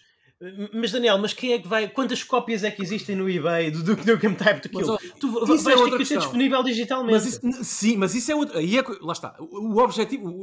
isto é um mundo perfeito, não vai Lá acontecer. está, n- n- não é toda a gente como nós. Tu dizes. Quando tu falas do attach rate do PSVR, quantas pessoas, qual é que vai ser, quantas pessoas tendo esse simulador disponível na PlayStation 5 é que o vão utilizar com discos? Luís, Luís, a PS1 vendeu quase 120 milhões de unidades, ou 110 milhões de Mas a maior unidades. parte das pessoas já não tem isso, Daniel. As pessoas, a maior parte das pessoas não são como nós, guardam religiosamente. Mas, é, mas esta decisão, esta hip- hipotética decisão da Sony era para pessoas como nós. Por isso é que, por isso é que tu dizes, e, e o teu discurso. somos menos do que os utilizadores de PlayStation VR. Mas tu tens razão no que dizes. Tu tens razão que era uma. má- Eu já disse, era uma má decisão, má decisão de negócios a curto prazo, mas não a Sim. longo. Porque eu reforço esta ideia. Eu tenho, eu tenho a certeza que algumas, IP algumas IP holders, algumas ah, stakeholders e, e até estúdios individuais gostariam que tu jogasses jogos antigos e, e que eles fossem falados no Zeitgeist, nas redes sociais, na- nas publicações de imprensa mainstream e tudo mais, para potenciar o, o interesse outra vez nas séries para fazerem remakes e remasters. Eu, eu reforço, a única hipótese que tu tens de um Tenchu rema- remake é garantir que as pessoas sabem o que é o Tenchu. Se- para as pessoas saberem, saberem o que é o Tenchu, tens que permitir que, que ele seja jogável na tua Sim. plataforma. Jogável, Luís. Eu nem digo passível de ser adquirido na Store. Jogável. E depois a curadoria, neste cenário perfeito que não vai acontecer, passaria pelo que tu dizes. Aí, pronto, aí não há dúvida. Ah, ao nível digital, Pedro- tem que haver curadoria. Aí, aí tem que haver. Agora, fiz. já vamos, já vamos em quase duas horas e o Pedro não disse quase palavra. Eu peço desculpa, isto é, isto é. Isto é, é muito duro. Eu só digo é que. O Pedro que era aquela pessoa que dizia que só comprava a PlayStation 5 se tivesse retrocompatibilidade com PlayStation 1, 2, 3, E 4, mantenho a 5 minha e um adaptador para o MDs. Portanto, portanto, nós sabemos em que lado desta discussão é que o Pedro está. Agora, tendo em conta que o nosso tempo está a ficar curto, eu só tenho a dizer é o seguinte: isto vai ser muito importante também para a PlayStation 5. Ok, temos aqui uma vitória, mas a guerra ainda não está ganha. Há um certo assunto com uma pilha que ainda temos a sim. resolver. Ah, sim, mas isso. Eu acho que isso vale um episódio, quase. Sim, sim, sim, Isso- Isso é uma coisa inacreditável. Pois. acontecer. É, mas é é engraçado, curiosamente, parece que parece que estamos aí no sentido correto. Porque na PlayStation 5, para os jogos PlayStation 4, isso já não acontece. Eu sei que eles houve uma, fizeram uma experiência em que tiraram a pilha e desligaram completamente a PlayStation 5 da internet e aparentemente os jogos PlayStation 4 correm bem neles físicos. Por Físicos, enquanto, não o digitais. update pode vir a estragar Portanto, isso. E há jogos de PS4 que não têm o conteúdo no disco, não esquecer. Sim, também é. Se vocês quiserem jogar a versão PS4 de Assassin's Creed Valhalla, instala-os, eh, estão para aí 3 ou 4 GB no disco e o resto, é- o resto, o resto é descarregado na- da internet. Exato. Portanto, ter o disco ou não do Assassin's Creed Valhalla é só para enfeitar o- a vossa prateleira, não há mais nada. Não, Pois não é. tem sentido nenhum. É outra luta. É outra Isso luta. Luta. é e- e- episódio. e- e é- é outra conversa. Mas algum comentário eh, em, em relação à atitude da Sony, Pedro? eh, eh, nesta, nesta comunicação? Eu acho que eu acho que eles tinham o dever de fazer isto, tipo, se há lá um mercado e se ainda por cima, tipo, tendo em conta que estamos a perder historicamente uma carrada de valor em videojogos Uhum. À pala de um simples botão, eu, eu- simples botão, eu acho que isto tinha que ser feito por parte da Sony, até porque é assim, da mesma forma como há muitos brasileiros a governarem-se com os Master Systems da vida, certamente que haverão pessoas pelo mundo ainda a governarem-se com os Playstation 3 da vida. E dois, Pedro. Quantos milhões? E dois, centenas de milhões de discos PS2 Raios, até a PSP, eu vou-vos dizer uma coisa, Sim. pessoal. Está bem que a PSP, pronto, é, é complicado uh, ligar à net, mas a Vita já é outras coisas. E eu, através de jogos como o Brandish e o Nayuta no Kizaki, eu estou a ver Uhum. na PSP uh, uma segunda, se não uma, espé- uma espécie de segunda vida da PlayStation 2 nela. Aham. Mais do que a 3 devia Sim. ter Yep. sido. Já Sim. percebo isso. E isso é algo que eu quero. Quero que seja Sem dúvida. salvaguardado para E- futuras e- gerações. E eu quero ouvir-te, Pedro, sobre uma coisa que eu vou dizer e também, eh, mais uma vez, deixando aqui uma provocação ao Luís naquela discussão que estávamos a ter há pouco. Provo- Provocação sempre saudável, mas uma provocação ao Luís. Que é, eu declaro aqui o Blinks, o Blinks Time Sweeper da Xbox original, como o Vib Ribbon da Xbox. É exatamente Ok. a mesma coisa. É um jogo quirky, de plataformas que ninguém quis saber e não teve relevância uh, no, no mercado, Não. mercantil, até não teve de facto muitas, muitas vendas, mas é um jogo que marcou quem o jogou. Um, um jogo da, da mesma pessoa, penso, penso que é da mesma pessoa que fez o Balan Wonderland. Não quero falar sobre isso. Uh, é um jogo que marcou quem o jogou, gostou do Blinks. Gostou do Blinks, ok? É uma espécie de ribbon da Xbox. E Sim. na nova consola, uh, na consola de nova geração da Microsoft, neste caso a Xbox Series X, nós podemos comprar e jogar o Blinks Day One. Sim. Quando, quando traz aquela consola para casa. E Luís, independentemente das opiniões que nós possamos ter, todas legítimas, e as tuas são muito legítimas e válidas, nada uh, substitui essa experiência. O facto de eu saber que quando gasto um salário mínimo português numa consola de nova geração, posso jogar aquele exclusivo de 2002 que, que, que significou tanto para a identidade de Xbox naquele momento e que significou, por acaso para mim, muito por- por acaso, e para muitas outras pessoas que também compraram agora a Series X. Portanto, uh, a Sony não, não pode ter a arrogância da geração PS3, que não está a ter ainda, ainda não estamos nesse nível, mas não pode chegar ao ponto de pensar que aquilo que a concorrência faz não merece resposta. Não pode. Não pode. Não pode. É assim. Porque eu não pode. Ok, vou sei ficar se por aqui. concordo tanto. Não sei se concordo Sim, sim, tanto com isso. Eu, eu acho que se há alguma coisa que. Lá está, a Microsoft pode dar-se ao luxo de gastar dinheiro em tudo, e, Sim. mas eu, eu acho Isto é uma que- coisa muito específica, isto não é tudo. É uma coisa muito Sim, específica e que não é assim mas- tão cara quanto isso. Isto não foi mil milhões de dólares, não é? Não foi mais um Mas fim. pouco, Daniel, ma- mas, mas, mas uma empresa. Se há uma coisa que é importante em gestão empresarial e em gestão de equipas é foco. É ter foco. ter um E foco, e, a sim, Sony, E, e a Sony quer muito ter foco. A Sony anda. É por causa disso que, desban- que estão a desbandar os estúdios japoneses. Eu não concordo com isso, mas eu percebo porque é que eles fazem. Porque eles querem focar-se. A PlayStation quer ser, a PlayStation quer ter um foco cada vez mais estreito. Então o que eu estou a dizer é que, por muito que eu gosto das ideias que tu trazes à mesa, elas não se encaixam na filosofia da Sony. Eu, à filosofia atual da Sony, digo o seguinte: eu sei que nós já falámos aqui que eles querem ser a Hollywood. Temos um, um episódio com esse título: Uhum. querem ser o Hollywood Sim. dos videojogos e só big hits e, e de retorno garantido. Tudo bem, mas eu quero lembrar ao Jim Ryan, que garantidamente nos ouve, tenho certeza absoluta. Quero lembrar ao Jim Ryan James. que o, o- um dos últimos, se não o último, um dos últimos vencedores dos Oscars. Nós, queremos, nós, no fundo, queremos, queremos muito chamar tio Jim, mas ainda não conseguimos ter esse nível de proximidade. Um dos últimos- chamar Jimbo. Eu queria lembrar ao, ao Sr. Jim que um dos últimos vencedores dos Oscars em Hollywood foi um, um, um filme coreano chamado Parasite, Parasitas, Uhum. extraordinário, com um fio totalmente independente e completamente fora da esfera de, sto- a esfera de storytelling e, e de Sim. produção Hollywood. Porque, e porquê que ganhou? porque foi o melhor filme desse ano. E, e, e, a elevação desse filme fez com que o filme fizesse dinheiro. Portanto, uh, há espaço, tem que haver espaço. Tem, a Sony tem que criar, a Sony tem, tem que o fazer, tem que criar espaço para poder existir um Vibe Ribbon novo amanhã. Um novo jogo, jogo desse dentro, uhum. para, para, que o Ape Escape possa voltar, uh, para, para que essas experiências tenham espaço no, no ecossistema PS5. Eu não digo no ecossistema PS6, porque eu sei lá quem é que vai estar à frente da PS6. Mas no ecossistema PS5 tem que haver espaço uh, para essas experiências. E o meu medo é que esse espaço esteja a esgotar. Eu tenho como claro. fã e comentador.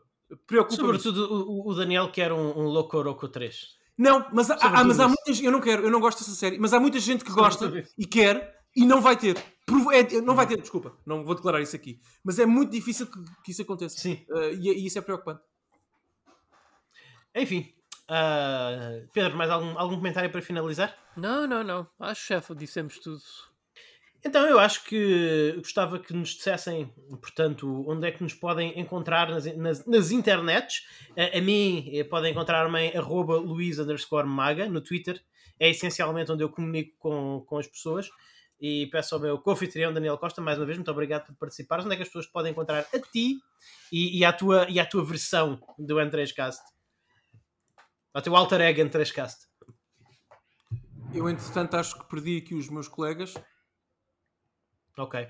Pedro, vamos avançar para ti enquanto o Daniel se recompõe. A mim podem me encontrar no Pixel Pedro no Twitter. Sou Acho que perdi aqui os meus colegas, não sei se me estão a ouvir. Facebook, sinto que é o lugar onde eu vou vos colocando os podcasts mais recentes para não sei se me conseguem estarem, ouvir. portanto, a par dos mesmos. E também, claro, é um sítio importantíssimo para vocês nos providenciarem o vosso feedback no sentido de tornarmos o programa cada vez melhor. Fantástico, Pedro. Daniel Costa, onde é que as pessoas se podem encontrar a ti e ao teu alter ego uh, N3Cast? Bom, estamos no Twitter, arroba uh, N3Cast por lá, uh, e eu também tenho uma conta onde só falo sobre videojogos. Mal se, estranho, fosse, estranho seria se fosse outra forma. Uh, Godansama, arroba Sama, estou por lá.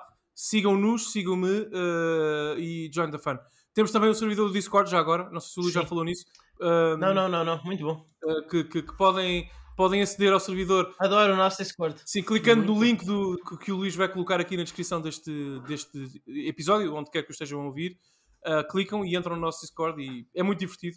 Quero agradecer a toda a gente claro. que faz parte deste servidor também. Um, e correio arroba n3.net é o nosso e-mail para, para onde podem enviar cartas e hate mail e dizer, digam que eu estou enganado, pessoal, sobre esta história toda do Jim Ryan e tudo mais. Ok, exatamente. Digam-nos digam, digam que nós estamos enganados. Uh, e, claro, como sempre, até à próxima. Fiquem bem e joguem bem.